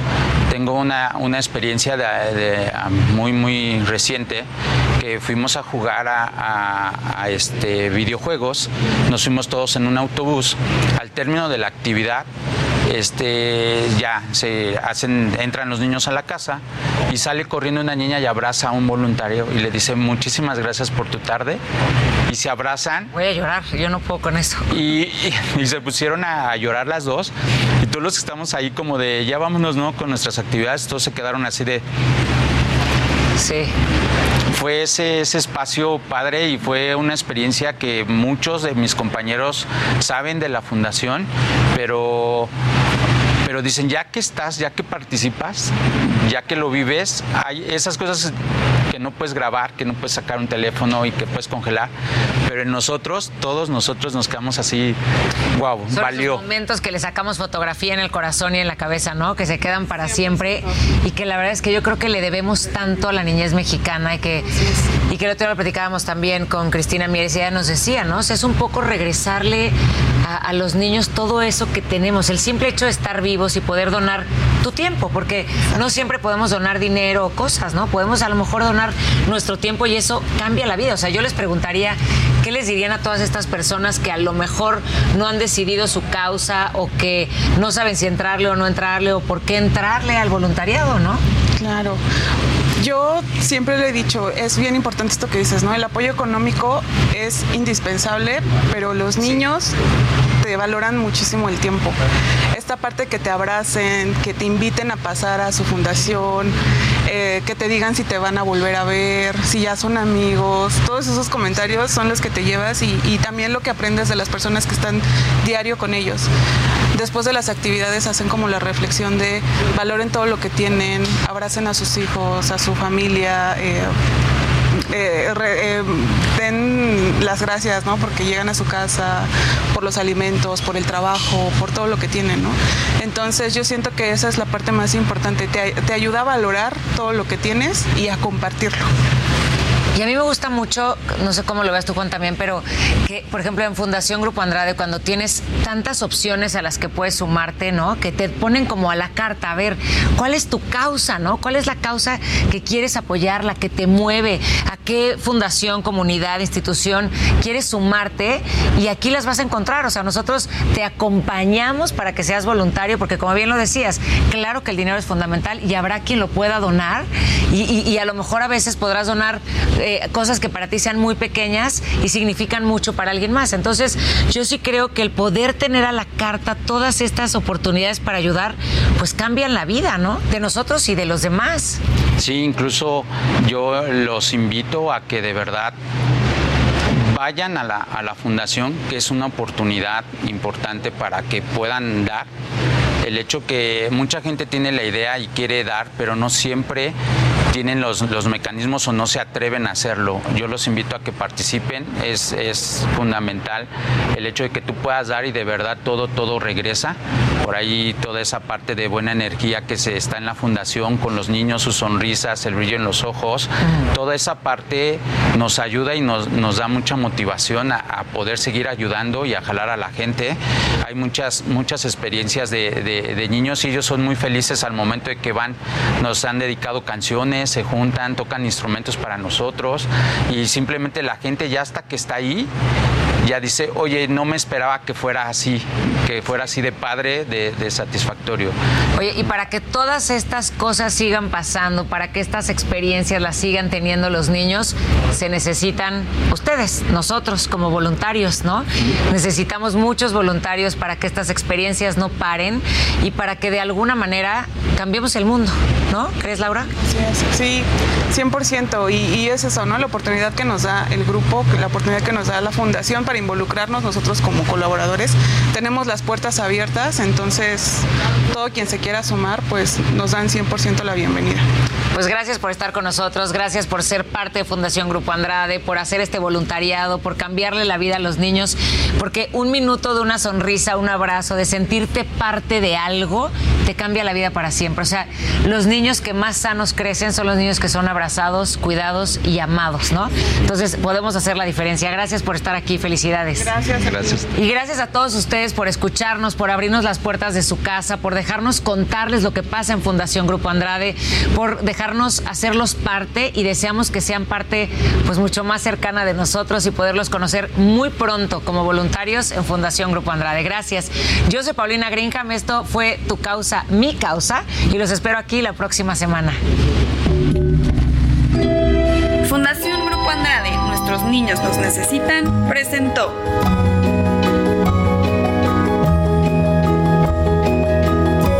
Tu causa, mi causa.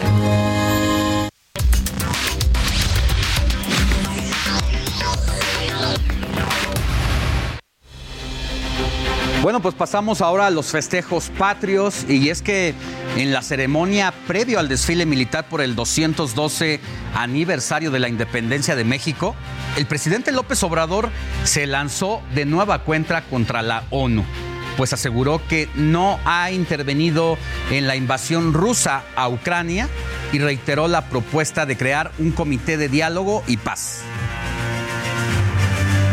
La ONU permanece inactiva y como borrada, presa de un formalismo y una ineficacia política que la deja en un papel meramente ornamental se constituya de inmediato un comité para el diálogo y la paz por los jefes de Estado de la India y del Vaticano, así como por el secretario general de la ONU. Me refiero al primer ministro Modi de la India, al Papa Francisco y al secretario general de la ONU, Antonio Guterres.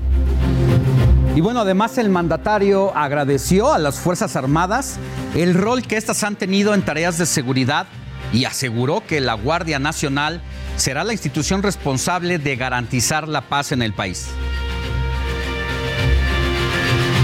Agradezco manera fraterna, sincera, la lealtad de las Fuerzas Armadas de México con su nueva rama, la Guardia Nacional, institución responsable de garantizar con eficiencia y respeto a los derechos humanos la seguridad pública en nuestro país. Bueno, pues la verdad es que para las Fuerzas Armadas fue una conmemoración muy diferente a todas las que ha habido en los años recientes de la historia nacional por todo lo que está ocurriendo en el Congreso de la Unión, la discusión de pasar la guardia a las Fuerzas Armadas, prácticamente ya delegarles de manera oficial toda la responsabilidad en materia de seguridad y al mismo tiempo la discusión de ampliar la presencia en las calles durante cuatro años más hasta el 2028. Ya se dio el primer paso se aprobó en la Cámara de Diputados y va a venir en el Senado de la República, pero quien también habló de la Guardia Nacional fue la secretaria de Seguridad Rosa Isela Rodríguez, dijo que la corporación se va a consolidar bajo el mando de la Secretaría de la Defensa Nacional. Hoy México tiene en la Guardia Nacional una corporación profesional, honesta y disciplinada. Tengo la certeza de que la Guardia Nacional, bajo la conducción de la Secretaría de la Defensa Nacional, se consolidará en su labor de protección de los ciudadanos en todo el territorio nacional. Mire, la imagen que llamó poderosamente la atención en este desfile fue cuando los militares prestaron un fusil descargado a varios asistentes, incluidos niños, para que se tomaran fotografías.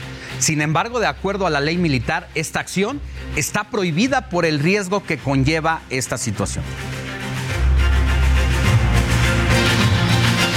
Sin embargo, pues prácticamente el día de ayer mostrar toda la fortaleza de las Fuerzas Armadas, los camiones, los helicópteros, los aviones de guerra, pues es parte también de una estrategia de comunicación de la Secretaría de la Defensa para este momento que existe el debate sobre la militarización, dicen algunos especialistas y distintas opiniones sobre lo que representa este papel de que las Fuerzas Armadas estén haciendo las labores que debería hacer la policía civil. Y otro momento que trajo la que atrajo las miradas ocurrió precisamente en el grito de independencia, ya que por unos instantes el presidente López Obrador perdió la movilidad, incluso su esposa Beatriz Gutiérrez Müller tuvo que salir prácticamente al rescate al percatarse de esta situación. ¿Alguien más lo miró? Como que se nos fue por el momento el cabecita de algodón. Supongo que de la emoción.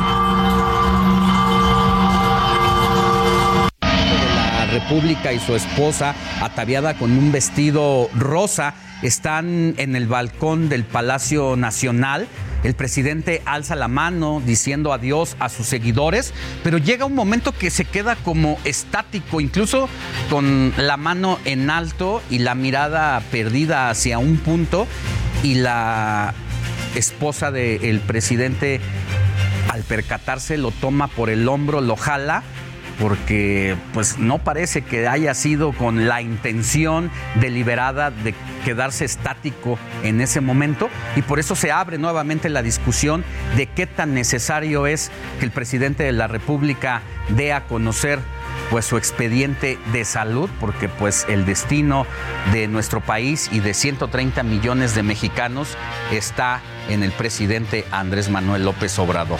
Incluso en el acto, Andrés Manuel López Obrador hizo una modificación al tradicional mensaje a los millones de mexicanos, lanzó 20 vivas, pero mencionó muera la corrupción, muera el clasismo y muera el racismo. Escuche usted. ¡Muera la corrupción! ¡Muera el clasismo! ¡Muera el racismo! Y bueno, después de dos años de que el grito se llevó con todas las previsiones que demandó la Organización Mundial de Salud por el tema de la pandemia por COVID-19, pues regresaron los festejos como suelen hacerlo los mexicanos que se dan cita a la plancha del Zócalo, donde incluso esta interacción que tiene López Obrador con sus simpatizantes y con la ciudadanía en este punto central del país, pues fue amenizado por los Tigres del Norte que fueron encargados de poner el ambiente previo y después del grito de independencia. Asistieron nada más y nada menos que 140 mil personas al Zócalo capitalino. Calles aledañas estaban intransitables, no cabía ni un alfiler.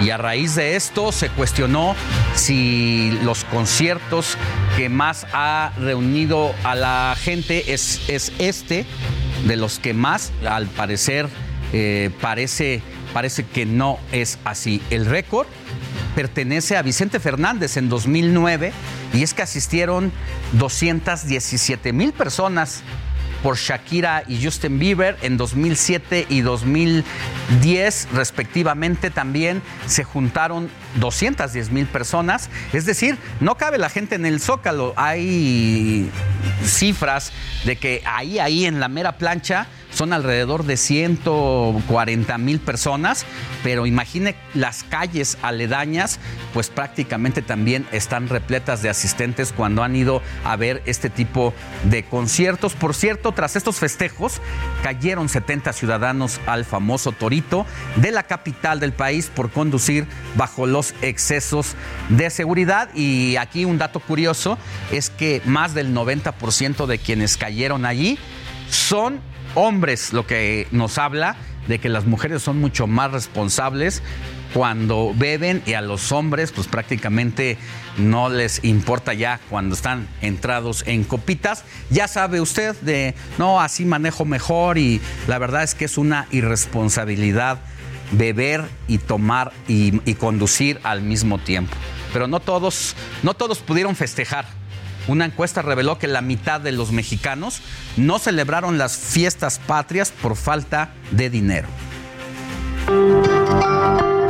De acuerdo con una encuesta de la empresa Opsivale, aunque las reuniones presenciales han vuelto a ser parte del día a día, el 56% de los mexicanos afirmaron que no celebraron el Día de la Independencia por falta de recursos económicos. Los mexicanos que sí festejaron señalaron que estaban dispuestos a gastar como máximo mil pesos en la compra de alimentos y bebidas, banderas y adornos para la casa, vestimenta y maquillaje para la ocasión. Y como muestra de que las ganas de celebrar y la alegría de los mexicanos siempre superan cualquier adversidad, 7 de cada 10 encuestados afirmaron no tener dinero. Indicaron que esperarían el pago de su quincena para hacer frente a los gastos de la cena patria. Por otra parte, el grupo de encuestados afirmó que ante el encarecimiento de los productos por la inflación y algunas deudas adquiridas derivadas de este aumento de precios, preferían ahorrar el dinero que gastarían en los festejos por la independencia y destinarlo a gastos de primera necesidad. Kenia Chávez. Y mire, las redes sociales también estuvieron muy pendientes de los festejos patrios. Y es que no perdonaron los momentos chuscos que vivieron diferentes políticos. Tal es el caso del alcalde de Tenancingo, Héctor Gordillo. El edil estaba tan metido en la arenga patriótica, ya medio, a medio grito, se le salió el clásico gallo. Así se vivió el momento. He got mine.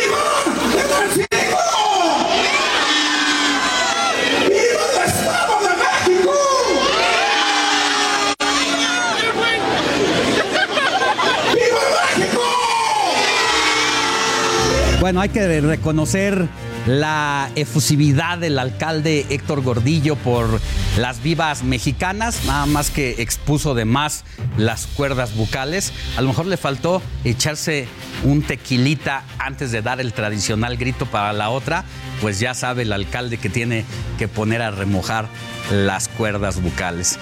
Eh, otro momento incómodo que se vivió fue el de Eric Mendoza, alcalde de Tenango de Doria Hidalgo, Mendoza estaba en el grito y se le olvidaron los personajes que nos dieron patria y libertad. Incluso gritó viva doña Sor Juana Inés, que no tiene nada que ver con esa época de la independencia de México. Bueno, pues esta pitoniza, una mujer muy reconocida por su literatura, por su manera de exponer ideas, bueno, pues estuvo más o menos unos 300 años antes y bueno, se confundió en lugar de decir Josefa Ortiz de Domínguez.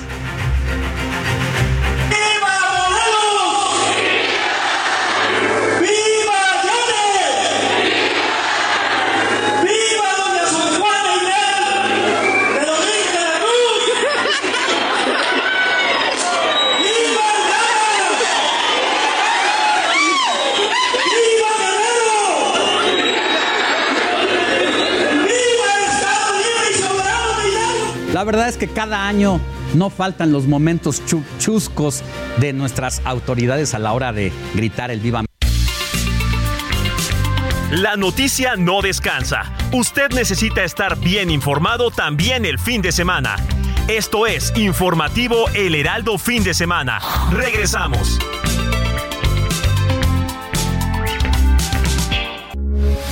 Heraldo Radio, con la H que sí suena y ahora también se escucha.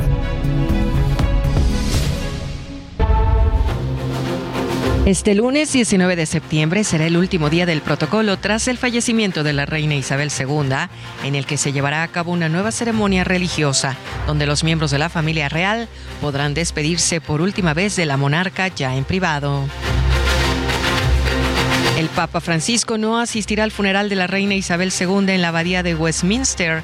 Será el secretario para Relaciones con los Estados y Organizaciones Internacionales, Paul Gallagher, quien asista en su representación. En contraste, el futbolista y ex capitán de la selección inglesa David Beckham se formó 12 horas para darle el último adiós a la monarca. Así como él, miles de personas han tenido que esperar para ingresar a la capilla. Menos 10 personas murieron tras las fuertes lluvias que se han registrado en la región montañosa de Italia. Además, cuatro habitantes siguen desaparecidos y decenas de casas sufrieron algún daño. Un incendio consumió este viernes un rascacielos de 218 metros de altura en Changsha, esto es en China. Afortunadamente no hay ninguna víctima y bomberos ya sofocaron las llamas. También en China se confirmó el primer caso de viruela del mono. Se trata de una persona que recientemente ingresó al país, está aislado y con el respectivo tratamiento. El mandatario de Rusia, Vladimir Putin, y el de China, Xi Jinping, se reunieron por primera vez desde el inicio de la guerra en Ucrania. Ambos tienen acuerdos y se autodenominan contrapeso a Occidente. En El Salvador, el presidente Nayib Bukele anunció que buscará la reelección en los comicios generales del 2024, a pesar de que la constitución lo prohíbe. Vamos de nueva cuenta a escuchar más noticias en el informativo con Alex Sánchez.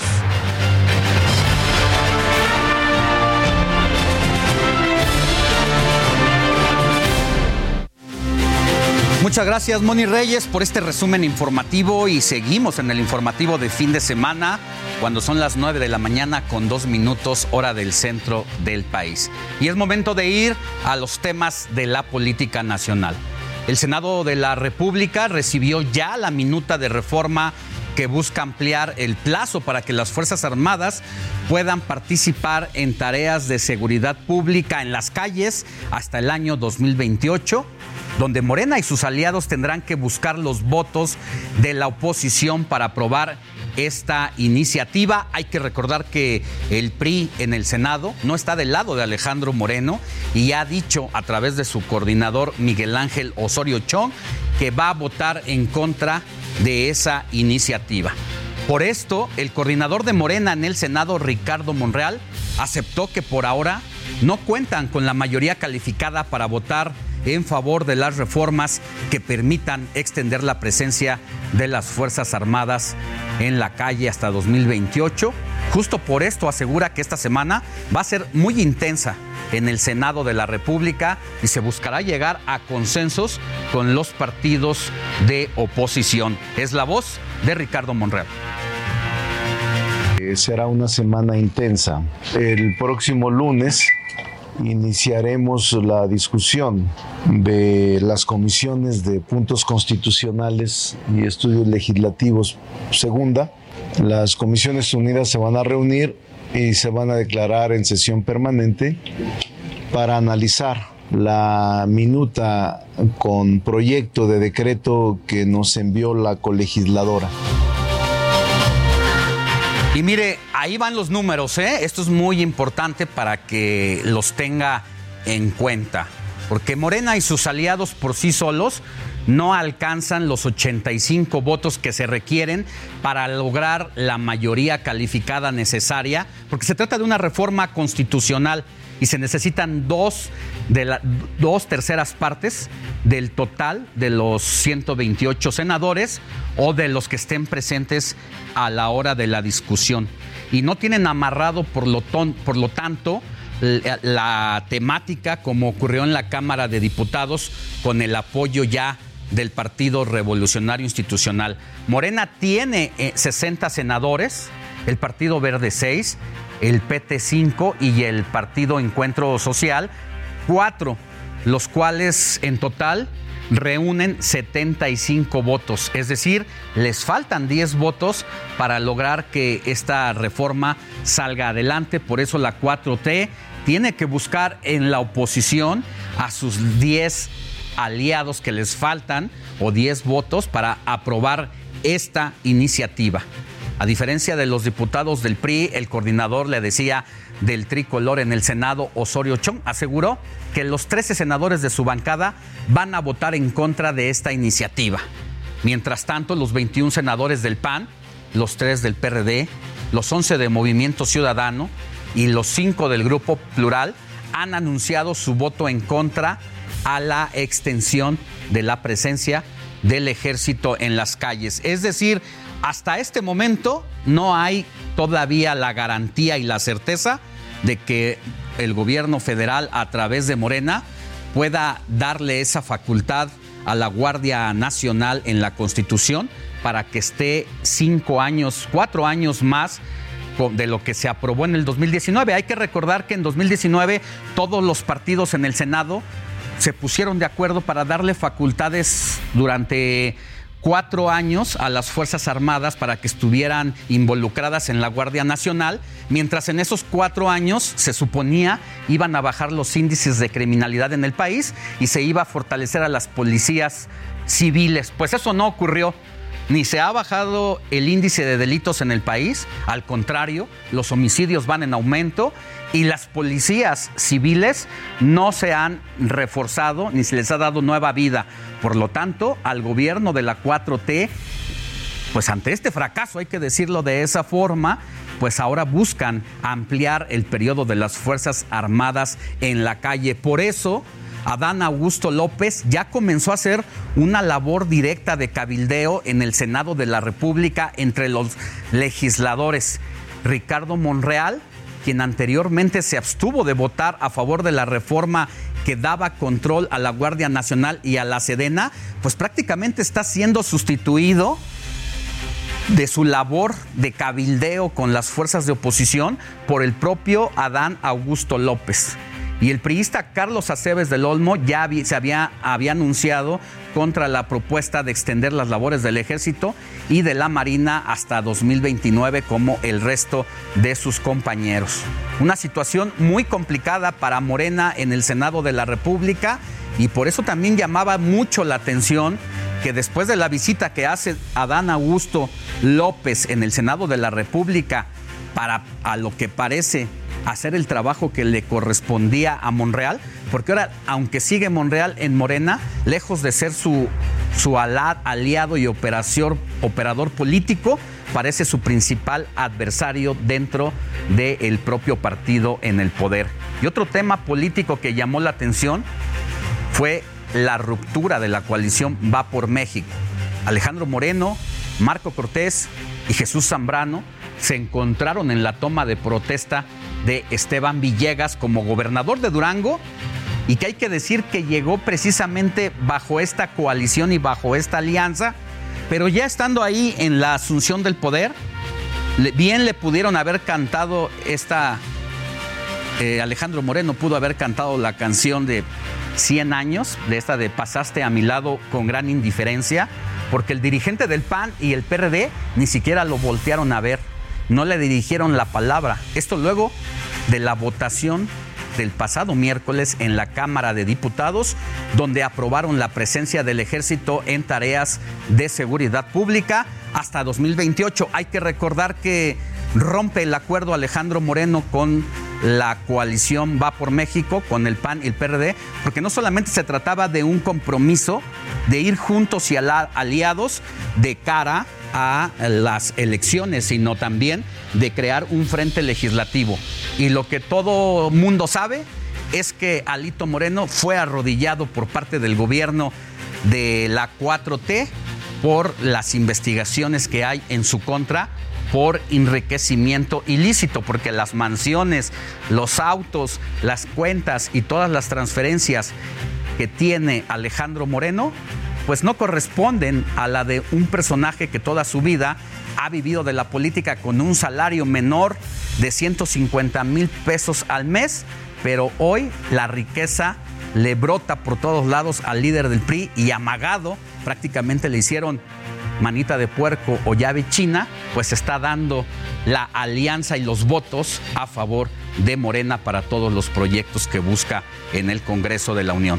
Por el momento la coalición se encuentra suspendida de manera temporal. El dirigente del PAN, Marco Cortés, sostuvo que no tendrá más relación con el líder del PRI, Alejandro Moreno, debido a que le perdieron la confianza al deshonrar su palabra e incumplir los acuerdos de la alianza. Por otro lado, el presidente nacional del PRD, Jesús Zambrano, dio a conocer en las noticias de la tarde con mi compañero Jesús Martín que no es una ruptura con el PRI, pero sí con Alejandro Moreno, por lo que van a esperar a que concluya este proceso legislativo para tomar la decisión sobre el futuro de la coalición. No es una ruptura definitiva con el PRI, pero sí con Alito. Y por eso decimos alianza con el PRI es posible, pero no con Alito.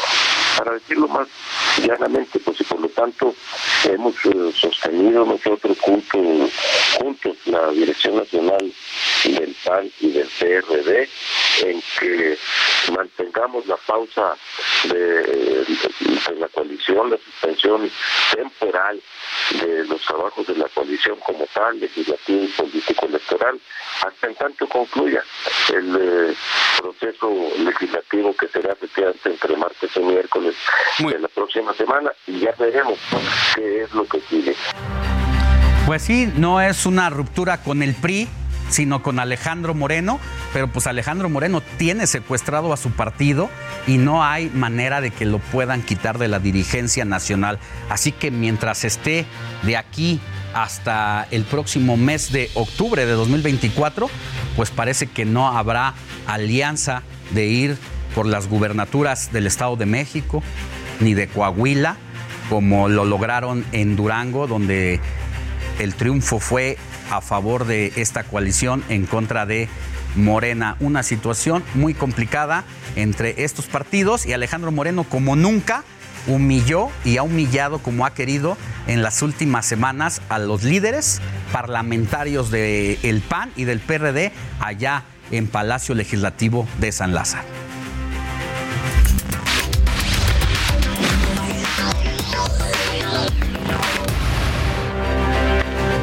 Y vamos a cambiar de tema ya que este lunes 19 de septiembre se ha convertido en una fecha histórica y trágica para México. Y es que se cumplen 37 años del sismo de 1985 y 5 años del movimiento telúrico que volvió a causar destrozos en 2017 de manera coincidente con la misma fecha. Recuerde que estamos solamente haciendo un recordatorio de lo que ocurrió hace eh, cinco años y hace pues más de 30 cuando en 1985 la magnitud de un terremoto de 8.1 en escala de Richter tuvo como epicentro en la localidad de La Mira, Michoacán, a 321 kilómetros de la Ciudad de México. Este evento ocurrió a las 7.19 de la mañana y contó con una duración superior a los dos minutos, donde el tipo de movimiento fue trepidatorio y oscilatorio. Este suceso dejó al menos 10.000 muertos. No se tienen las cifras oficiales, pero este es el aproximado y más de 133 edificios colapsados. Sin embargo, este, este sismo afectó a otros estados eh, como de la Ciudad de México, como Jalisco, el Estado de México, Guerrero, Colima y Morelos.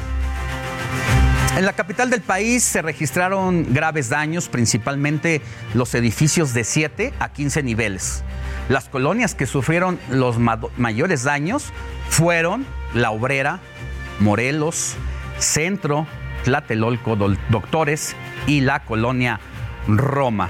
Por otro lado, 32 años más tarde volvería a temblar un 19 de septiembre en el país, ahora con epicentro en Chiautla, Puebla, ahora a 120 kilómetros de la Ciudad de México y en esta ocasión fue a las 13 horas con 14 minutos, con una duración de un minuto con 3 segundos y al igual que en el 85 sería un movimiento trepidatorio y oscilatorio que dejó un saldo de 369 fallecidos, 38 edificios colapsados y evidenció la complicidad de autoridades con constructoras a lo que se le ha denominado el cártel inmobiliario.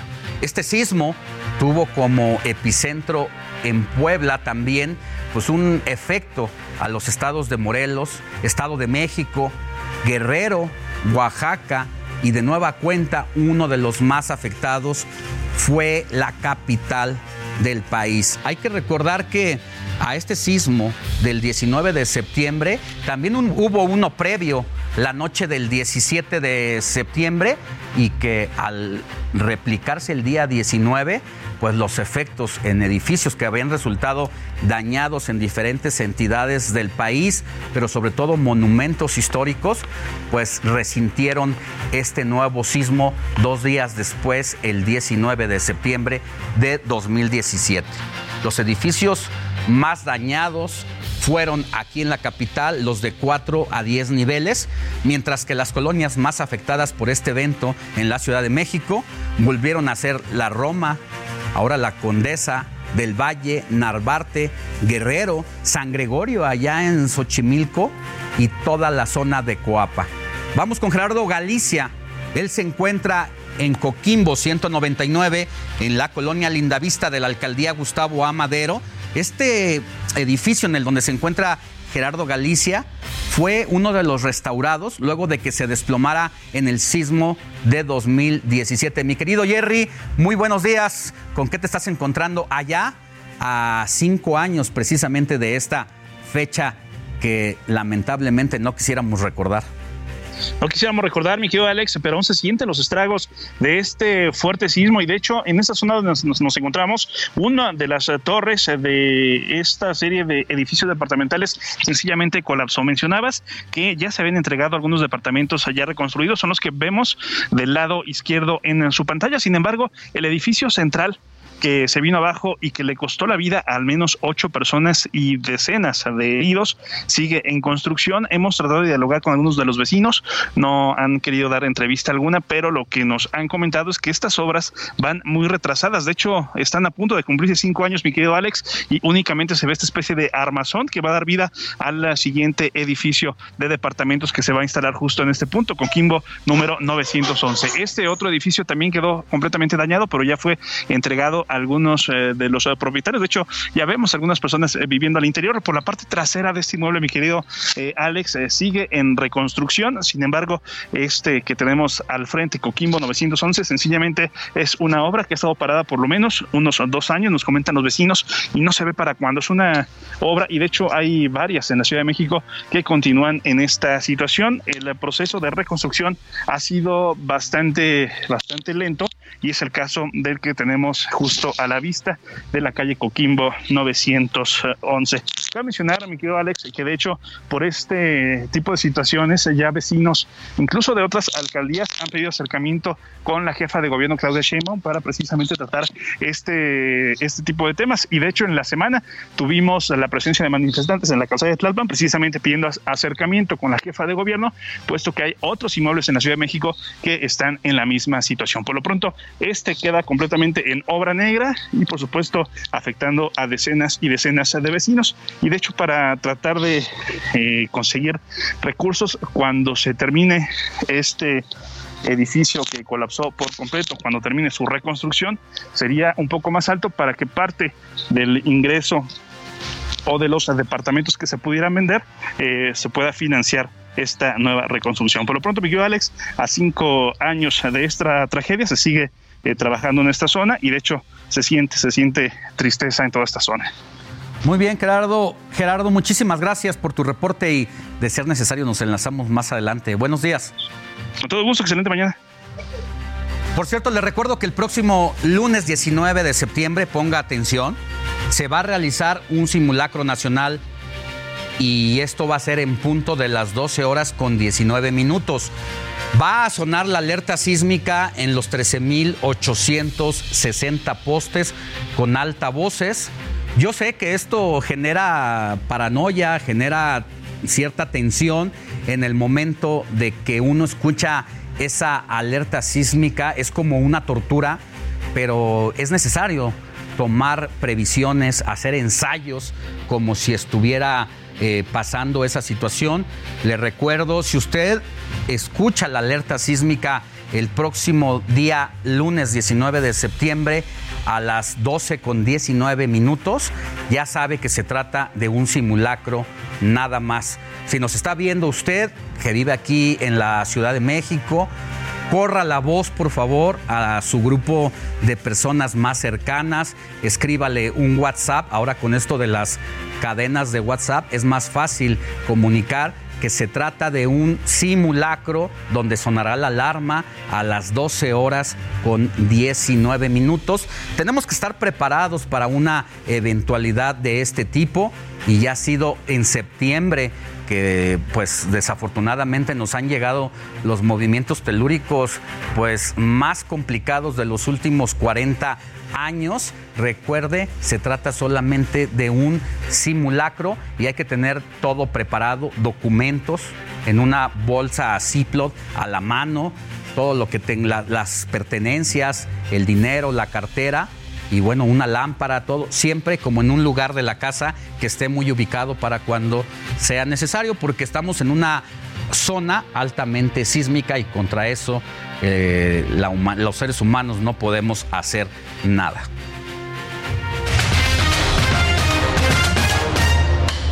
Deportes. Vámonos con temas deportivos porque Saúl Canelo Álvarez está listo para su pelea contra Golovkin. Es el tercer pleito entre el mexicano y el kazajo que será eh, pues en la arena de Las Vegas, Nevada, a las 10:45 pm por el cinturón de los supermedianos del Consejo Mundial, la Asociación Mundial de Boxeo, la Federación Internacional de Boxeo y la Organización Mundial de Boxeo. Y ya que hablamos del Canelo Álvarez, se confirmó que el boxeador será parte de la tercera saga de la película Creed. La cinta se va a estrenar el 3 de marzo de 2023, pero no se, ha especificado cuál va a ser el papel del Canelo.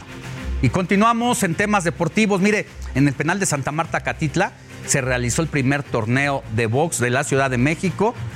Eh, internos que se pusieron los guantes y subieron al ring de reinserción varonil de Santa Marta Catitla se llevará a cabo una función histórica. Los custodios se enfrentarán contra las personas privadas de su libertad en una función de box.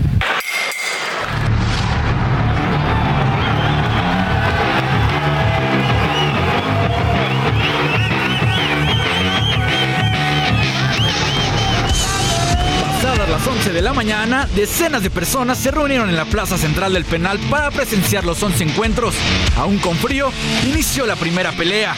Rogelio Martínez, recluso de alta seguridad de la zona de Amante de Santa Marta Catitla, contra el oficial de la Secretaría de Seguridad Ciudadana, Javier Martínez. Los nervios se notaban en los dos boxeadores que dejaron un encuentro flojo, pero que sirvió para calentar motores, tanto a los espectadores como a los contendientes. Tuvieron que pasar cuatro peleas para que los ánimos de la grada subieran. Jonathan Ramírez de la zona oro de Santa Marta contra Luis Espinosa de la Secretaría de Seguridad Ciudadana vieron el espectáculo que dejó a todos con ganas de un round extra. Jonathan entró con ánimo, con golpes volados y una velocidad impecable, aunque la energía no le alcanzó para los tres rounds en el que el oficial Luis Espinosa logró sentarlo en diversas ocasiones. El deporte funciona pues obviamente como un aparato para reinsertarte a la sociedad porque pues obviamente eh, influyen los valores como el respeto, eh, la honestidad, por ejemplo aquí puedes ver la ética, es un deporte de puños donde aunque ellos están golpeando, pues, terminan y terminan con un fraternal abrazo, ¿no? Es un honor subirse al ring y sacar lo mejor de ti. Los pesos pesados subieron al ring. Desde la zona de Amante llegaba Juan Carlos Almazán para enfrentar a Salvador García, quien tendría su primera pelea, pero con un gran espectáculo. Mientras que Juan Carlos conectaba gancho tras gancho, Salvador buscaba conectar algún jab. Así, fueron los tres rounds que mantuvieron al público de pie. y pues me sentí libre, me sentí libre ya después de, unos años que llevamos aquí presos. Puede ser que descubramos un, un diamante en bruto aquí y se le puede apoyar, se le puede dar una segunda oportunidad para que sí. La noticia no descansa. Usted necesita estar bien informado también el fin de semana. Esto es Informativo El Heraldo Fin de Semana. Regresamos.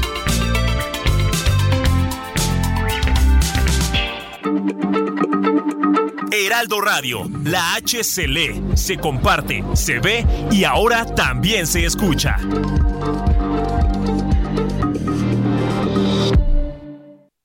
Oiga, ¿no se ha preguntado usted dónde vivir? A lo mejor ya no está a gusto en la zona en la que vive desde hace tiempo y quiere cambiar de aires. Es una de las tres cosas que se habla cuando se es adulto en México, ¿eh? está comprobado. Y para ello saludo con mucho gusto a Luis Ramírez, fundador y presidente de Vive de las Rentas, que hoy nos visita aquí en el estudio, ya que cada vez se hacen menos casas nuevas. Buen día, mi querido Luis, ¿cómo estás? Querido Alex, muchas gracias, buenos días. Pues con el gusto saludarte y comentarte justamente que cada vez se hacen menos casas nuevas, pero el gran problema es que las personas no deberían de comprar una casa. Y cuando me refiero a que no deberían comprar una casa, me refiero a que no deberían comprarla con las lentes de la emoción, con las lentes del turista. La mayoría de las personas, querido Alex, lo que hacen justamente es comprar una casa por la necesidad de este tema cultural que tenemos en México, er, eh, que nos dicen los padres, nos dicen los abuelos, tienes que hacerte de tu casa, mi hijo. Y está excelente, hay que hacernos de nuestra casa, pero deberíamos de rentar y pensar en los inmuebles en lo que son. ¿Qué son los inmuebles? Son un activo o pueden ser un pasivo. Yo le pregunto a tu audiencia, usted ya hizo esta evaluación acerca de justamente si su inmueble es un activo o un pasivo, cuánto le deja, cuánto le quita de dinero, porque un inmueble puede ser un muy buen negocio, un muy, un muy mal negocio. ¿Cuándo es un buen negocio? Cuando te está dejando cash flow. Y por eso digo que muchos no deberían de comprar, o nadie debería comprar una casa, deberían de comprar un negocio, que es algo muy distinto. Tengo muchos amigos que han entendido y muchos alumnos que han entendido esta parte y lo que hacen, querido Alex, es comprar un inmueble y empezar a rentarlo y con esta rentabilidad superior al 10% anual, que es lo que tiene que dejarte un inmueble, puedes pagar la renta de una propiedad. Vamos a poner el ejemplo rápidamente. Si un inmueble cuesta un millón de pesos y si tú quisieras rentarlo, haz el ejercicio en tu colonia, en el inmueble en el que vives, ¿cuánto te costaría rentarlo? Yo les puedo decir que la media en toda la República Mexicana es del 4 o 5%. Es decir, esa casa al año te va a costar más o menos unos 40 mil pesos. La casa donde vives, es decir, 3 mil 500 eh, pesos mensuales. En cambio, si ese millón de pesos lo mueves y lo inviertes a, una, eh, a un producto, a un inmueble de alta rentabilidad, con cash flow, como los productos que tenemos en vivelasrentas.com, que te dejan por lo menos el 10% de rentabilidad anual, bueno, pues vas a tener, imagínate, por ese mismo millón, más o menos 100 mil pesos anuales. Entonces, si hacemos las cuentas, con esos 100 mil pesos anuales puedes pagar los 35 mil o los 40 mil pesos anuales de la casa donde vives. Entonces, tenemos que cambiar ese paradigma cultural que tenemos en México y en Latinoamérica acerca de que los inmuebles sí son para heredar, qué bueno, pero heredale a tus hijos un inmueble que les deje dinero, no un inmueble que les quite dinero, que esté eh, con mal mantenimiento, que esté en un lugar donde no esté dejando dinero. En vivelasrentas.com justamente tenemos inmuebles en lugares como Tulum, edificios a 15 minutos de todo, donde las personas quieren vivir. Y hoy tenemos, mi querido Alex, cientos de inversionistas que justamente están cobrando más del 10% anual porque además no tienen que hacerse cargo de nada. Construimos edificios, sí, built to rent, construimos para rentar, pero nos hacemos cargo absolutamente de todo. De manera que quien invierte con nosotros solamente tiene que verificar su cuenta bancaria a inicio de mes para verificar que ya recibió estas altas rentabilidades. Pero además los inmuebles, por el otro lado, tienen justamente una alta plusvalía. Imagínate, la fórmula del éxito es 10% de rentabilidad 10% de plusvalía. Eso es lo que tienen por lo menos nuestros inmuebles en Vive las Rentas aquí en México, en Estados Unidos, en España, de manera que las personas también pueden diversificar. Y yo invito a tu audiencia, Alex, a que hagan este ejercicio, a que vean cuánto costaría su casa para rentar y también a que hagan una auditoría de activos. ¿Cuánto ha costado su casa en el tiempo? ¿Se ha subido de precio? ¿Se ha bajado? Porque claro que hablamos de plusvalía, pero también puede haber minusvalías. Desde que yo lo invito a que me siga también, por cierto, querido Alex, aquí en mi programa que tenemos a través del Heraldo Radio, hoy a las 4 de la tarde y los jueves a las 10 de la noche, Mundo Inmobiliario. Y si me permites y me siguen en mis redes sociales, ahora mismo les voy a mandar un libro electrónico donde hay cinco ciudades donde invertir ahora mismo, aquí en México y en los Estados Unidos. Me encuentra usted en Facebook, en Twitter, en Instagram como Luis Ramírez, Mundo Inmobiliario. Querido Alex, un gusto saludarte aquí en el estudio. Pues muchas gracias, querido Luis. Te escuchamos hoy a las 16 horas a través del Heraldo Radio 98.5. Y también hay buenas noticias para los jóvenes. Platicábamos con el director del Infonavit esta semana y decía que los jóvenes millennials sí están comprando departamentos y eso pues es una buena noticia. Departamentos asequibles, que es lo que hace falta y es parte de la solución, porque hoy los jóvenes quieren vivir dentro de las ciudades, ya no en lugares alejados. Qué bueno por el Infonavit. Gracias, buen día. Igualmente, gracias. Vamos a cambiar de tema. Mire, charlamos con Edmundo Gómez Moreno. A lo mejor así el nombre no le dice nada, pero ¿quién es él? Pues todo el mundo le dice Remix. Él se nombró Remix. Eh, le digo que nació en San José del Vidrio, Estado de México. Él es ingeniero aeronáutico y bueno, pues ha dejado ahora ese negocio de la ingeniería aeronáutica para dedicarse a la ingeniería musical. Así que él es el creador de Oye Mujer, del músico, es el músico que recién estrenó pues un un último tema para levantarse desde el suelo que realizó con Patti Manterola. Pero ¿sabe cómo fue el camino de Edmundo para llegar a la NASA? ¿O en qué pensó al declararse abiertamente gay? Además de eso, en la charla de este sábado, Reimis nos contesta otras cosas.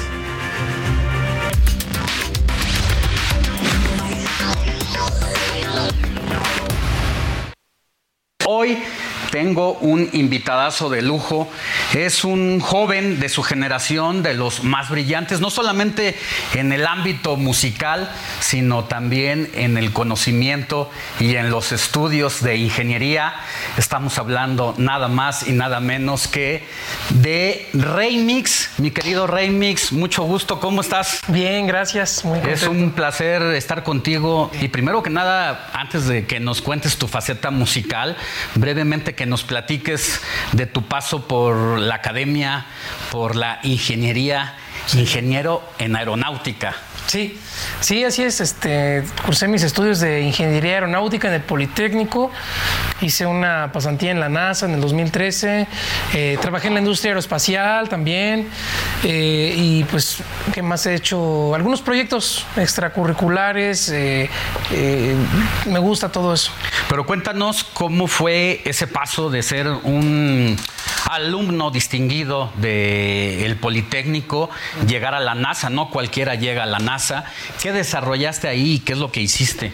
Eh, bueno, es que yo eh, trabajaba en varios proyectos y en uno de ellos este, hubo la, oportunidad de desarrollar un nanosatélite, entonces nos seleccionaron a, cinco estudiantes de, mi plantel y pues yo fui uno de ellos porque estaba haciendo unos desarrollos similares de satélites.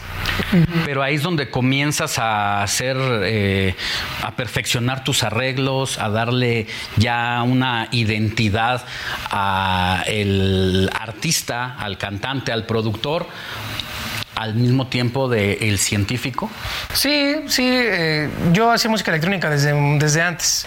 Entonces, eh, eh, estando ahí en NASA fue cuando empecé a hacer algunas canciones, música electrónica, bueno, más, y, también lo empecé a conjuntar con esta onda de la cumbia, pero pues ya hasta salir de NASA y trabajar en, trabajé en San Luis Potosí un año, ahí fue donde ya empecé a integrar los sonidos y a empezar a crear las canciones. Porque tú haces todo, o sea, arrastras lápiz, haces tu propia producción y cantas, que no cualquiera. Entonces, ¿cómo integras todo esto eh, pues para ser multifacético? Sí. Pues es que hoy en día hay muchas herramientas. Ya con una computadora y conexión a internet aprendes de todo. Y pues yo como ya tenía práctica desde antes, nada más llegué a, depositar todo junto y, a, armarlo. No es, para mí no es complicado. Eh, eh, a veces no salen las cosas como uno quiere, la verdad. Eh, sobre todo en la música, en la composición, uno idealiza, pero a veces la música no, pues no, no sale igual, como uno lo tiene en la mente. Pero en general, pues hay que estar ahí y sí se logra. Ahora, cuando viene este momento en tu vida de tomar una decisión, que son los momentos claves para el ser humano, y tú tuviste dos alternativas, una, seguir por el tema de la ingeniería y la otra, seguir por la música. ¿Qué pasa ahí en Remix, en su interior, al momento de, te dio muchas vueltas en la cabeza saber si ibas para A o B?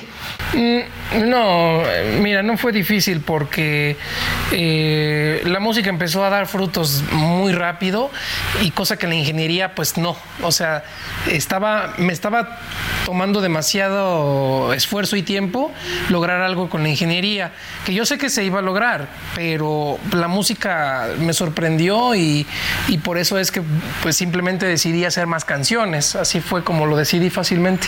Te sorprende la música y tienes el apoyo de tus padres. ¿Qué te dijeron tus padres ya en ese momento de definición también? Porque siempre la familia también es determinante para las decisiones que va a tomar uno en la vida.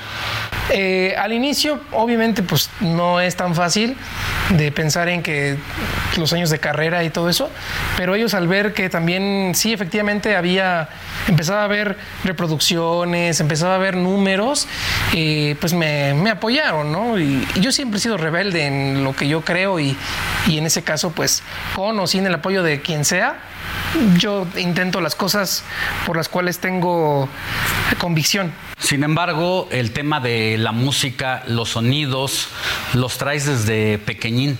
Vienes de una familia donde había ese contacto. Tu papá de alguna manera se dedicó a la música mucho tiempo y es ahí donde tú fuiste absorbiendo tus conocimientos musicales. Cuéntanos de esa etapa.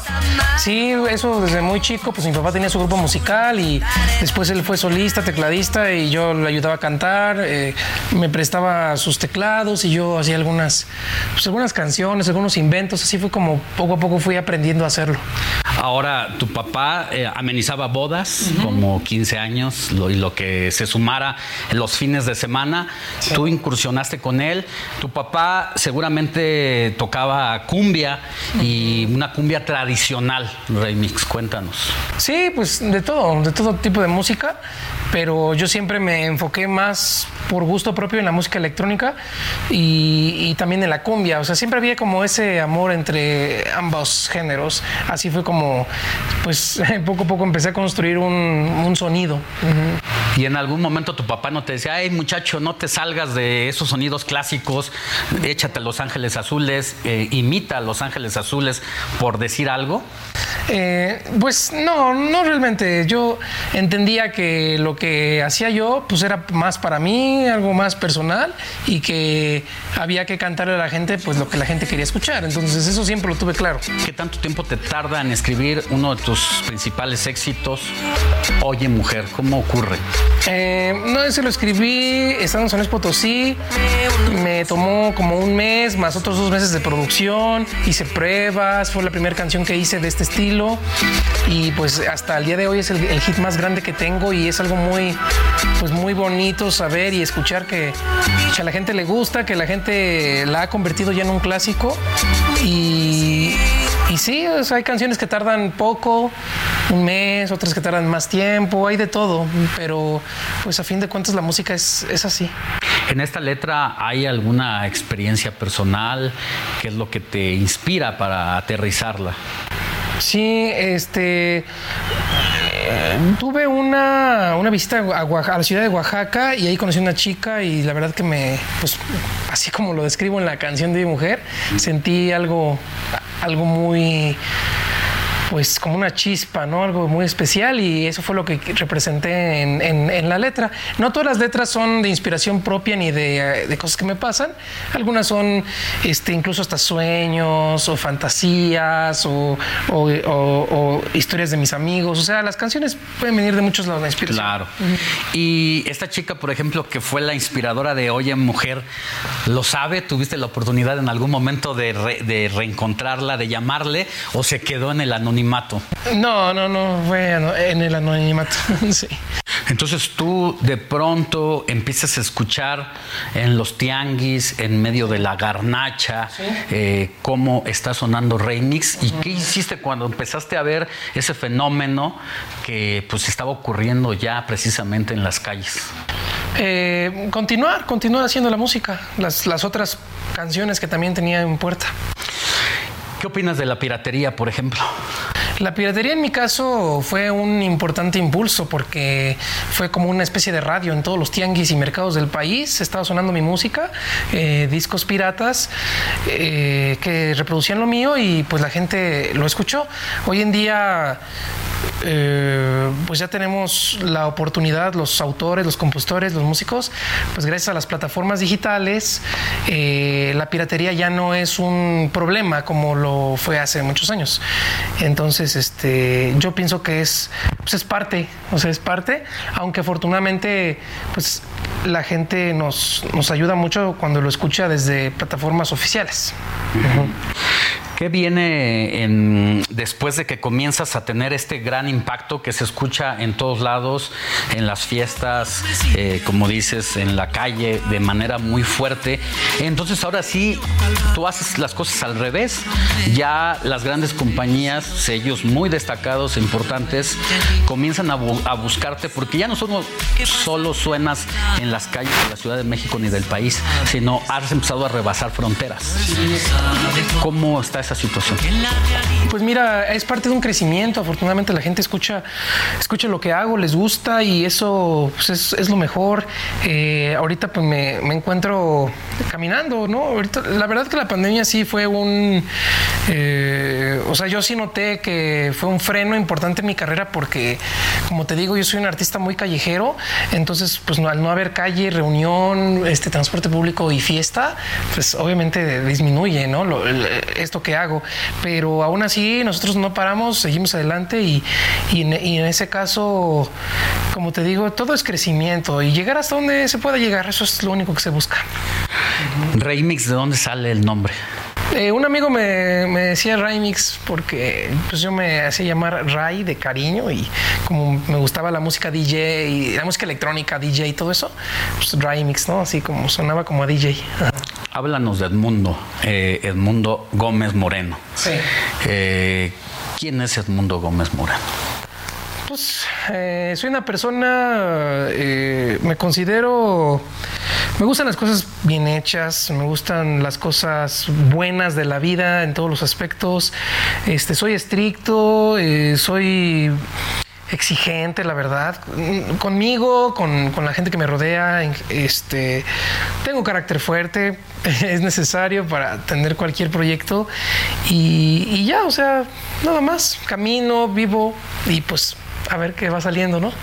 En esta um, experiencia que tuviste de tus conocimientos, tus grandes capacidades, ser uno de los jóvenes de tu generación más sobresalientes en el área de las físico-matemáticas en el país, eh, el hecho de haber llegado a la NASA.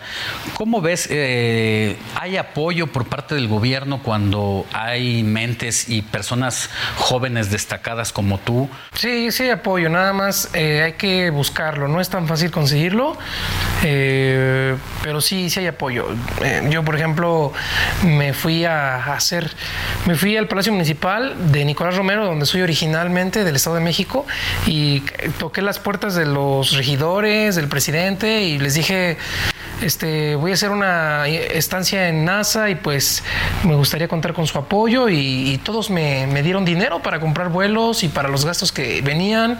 Este, el gobierno del estado me dio beca, o sea, sí, sí tuve apoyo, sí, y yo he visto que muchos de mis compañeros tienen apoyo, nada más que como te menciono, no es, no por el hecho de ser muy listo o tener puros dieces, las cosas van a caer solas, hay que buscarlas y hay que saber vender los proyectos. Tú que tienes esta experiencia, que tienes influencia, popularidad y que sabes de las necesidades y a veces del reconocimiento a los chavitos, a las nuevas generaciones.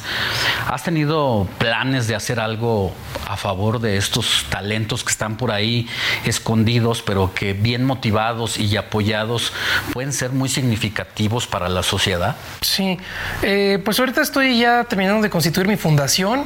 Eh, es una donataria que eh, estamos buscando ahí hacer algunos proyectos para jalar algunos estudiantes y integrarlos a, un poco de desarrollo de ciencia y tecnología.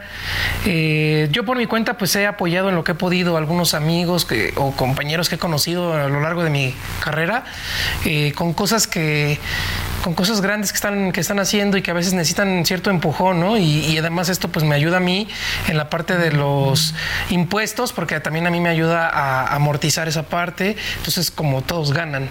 Y, sí, no, descarto ninguna posibilidad en el futuro a lo mejor y, crecer más mi fundación y ya tener hasta incluso estudiantes becados, pero pues es un proceso y vamos a ir caminando en ello. ¿Cómo está en este momento la vida, el corazón de Remix? Dices, eh, soy una persona de convicciones, incluso hasta rebelde. Eh, por el otro lado, encuentras todo este rollo quizás hasta espiritual durante la pandemia y has hecho y dedicado canciones como Oye Mujer a una chica que conociste en Oaxaca, pero hace unos meses decidiste decir abiertamente tus preferencias sexuales. ¿Cómo tomar esa decisión en un momento, a pesar de que amigos tuyos, personas te decían, pues es que a lo mejor la gente no está preparada? ¿Cómo llega ese momento de convicción tu vida? Pues eh, simplemente yo siempre he pensado que es importante ser honesto con uno mismo y, y si en este caso que yo pues me, me, me, muestro ante un público y que ese público le agrada lo que hago, pues nada más es como decirles, me gustaría, no sé, contarles algo personal y ya no ha sido gran cosa. A mí, a pesar de que mi primer equipo de management me haya mal aconsejado eh, que eso podría tener repercusiones, yo siempre estuve firme con que algún momento lo tenía que hacer y, y decidí hacerlo lo antes posible para pues no perder el tiempo, ¿no? Y, y si al rato a mí se me ve con una pareja, este, pues en lugar de que sea como un, como un chisme que hay que ocultar, no, es que mejor sea como, como algo bueno, ¿no? Como algo padre, como cuando alguien conoce a alguien más y que se enamoran y se gustan. No es tan difícil. Muchas gracias, mi querido Remix. Te deseamos todo lo mejor y pues algo más que quieras decirle a tu público y sobre todo también que mandes un mensaje a los jóvenes. Son momentos difíciles los que vive el país. Estamos viviendo situaciones que seguramente cuando eras niño no ocurrían. Todavía te, aunque eres muy joven, todavía podías salir al parque, a las calles un poquito con mayor seguridad. ¿Qué les quieres decir? Eh, bueno, pues a los jóvenes siempre les digo lo mismo, que aprovechen su juventud, estudien, este, cuiden su cuerpo, cuiden su salud. Ahorita, pues, lamentablemente, pareciera que se han puesto de moda las drogas y, y, créanme que, o sea, yo se los digo, no es algo ni cool, ni bueno, ni positivo para nada. O sea, no tienen ningún lado bueno. Es, este, yo los invito a que mejor busquen otro, otras formas de divertirse. Están los deportes, o sea, ahí sí, ¿por qué no ser, ser los mejores deportistas o ser, hacer algún tipo de arte? Puede ser pintura, puede ser teatro, puede ser baile, lo que ustedes quieran. Hay tantas cosas por hacer. Aprovechen su juventud, no la desperdicien, todo con medida siempre y, y, pues eh, de nueva cuenta, de verdad, aprovechen el tiempo para estudiar porque la, situa la situación está muy complicada y cada día lo va a estar peor. Entonces, si no tienen con qué enfrentarse al mundo y no tienen un estudio, va a estar muy difícil. Uh -huh. Muchas gracias, mi querido sí, Remix, por de nada. recibirnos aquí en parte de tu estudio. Sí, señor. Que estés muy bien. Gracias. Adiós. Hasta luego.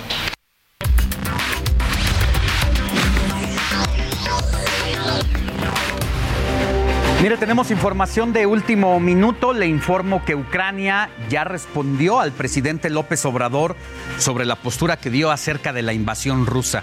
Fue a través del jefe de la oficina del mandatario Volodymyr Zelensky quien acusó a López Obrador de usar la guerra para su beneficio político al fijar una postura neutral y no imponer sanciones a los rusos por los crímenes que han cometido. Y esto dice el tuit. Los pacificadores que usan la guerra como tema para sus propias relaciones públicas solo causan sorpresa y arroba al presidente López Obrador. Enseguida abre una interrogante. Su plan es mantener a millones bajo ocupación, aumentar el número de entierros masivos y dar tiempo a Rusia para renovar las reservas antes de la próxima ofensiva. Entonces, su plan es su plan, o sea, el plan de Rusia es el plan del presidente López Obrador. Recordemos que López Obrador arremetió contra la ONU y propuso un comité para mediar el conflicto durante el desfile militar, así lo dijo. La ONU permanece inactiva y como borrada, presa de un formalismo y una ineficacia política que la deja en un papel meramente ornamental. Se constituya de inmediato un comité para el diálogo y la paz. Hasta aquí el informativo de fin de semana de esta edición de sábado 17 de septiembre. Recuerde que la noticia no descansa, por lo que le espero mañana de 7 a 10 de la mañana por el Heraldo Radio 98.5 de FM. Le voy a tener todo sobre el movimiento del Dr. Simi en los conciertos masivos. Hasta pronto, éxito. Heraldo Media Group presentó Alejandro Sánchez y el informativo Heraldo fin de semana. La información y el entretenimiento que usted necesita para estar enterado también en su descanso. Por el Heraldo Radio, con la H que sí suena y ahora también se escucha.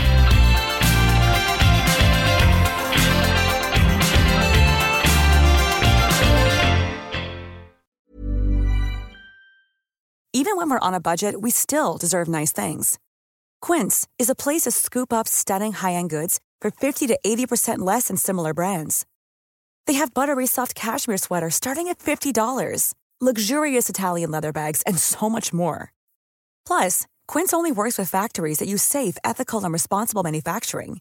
Get the high-end goods you'll love without the high price tag with Quince. Go to quince.com/style for free shipping and 365-day returns.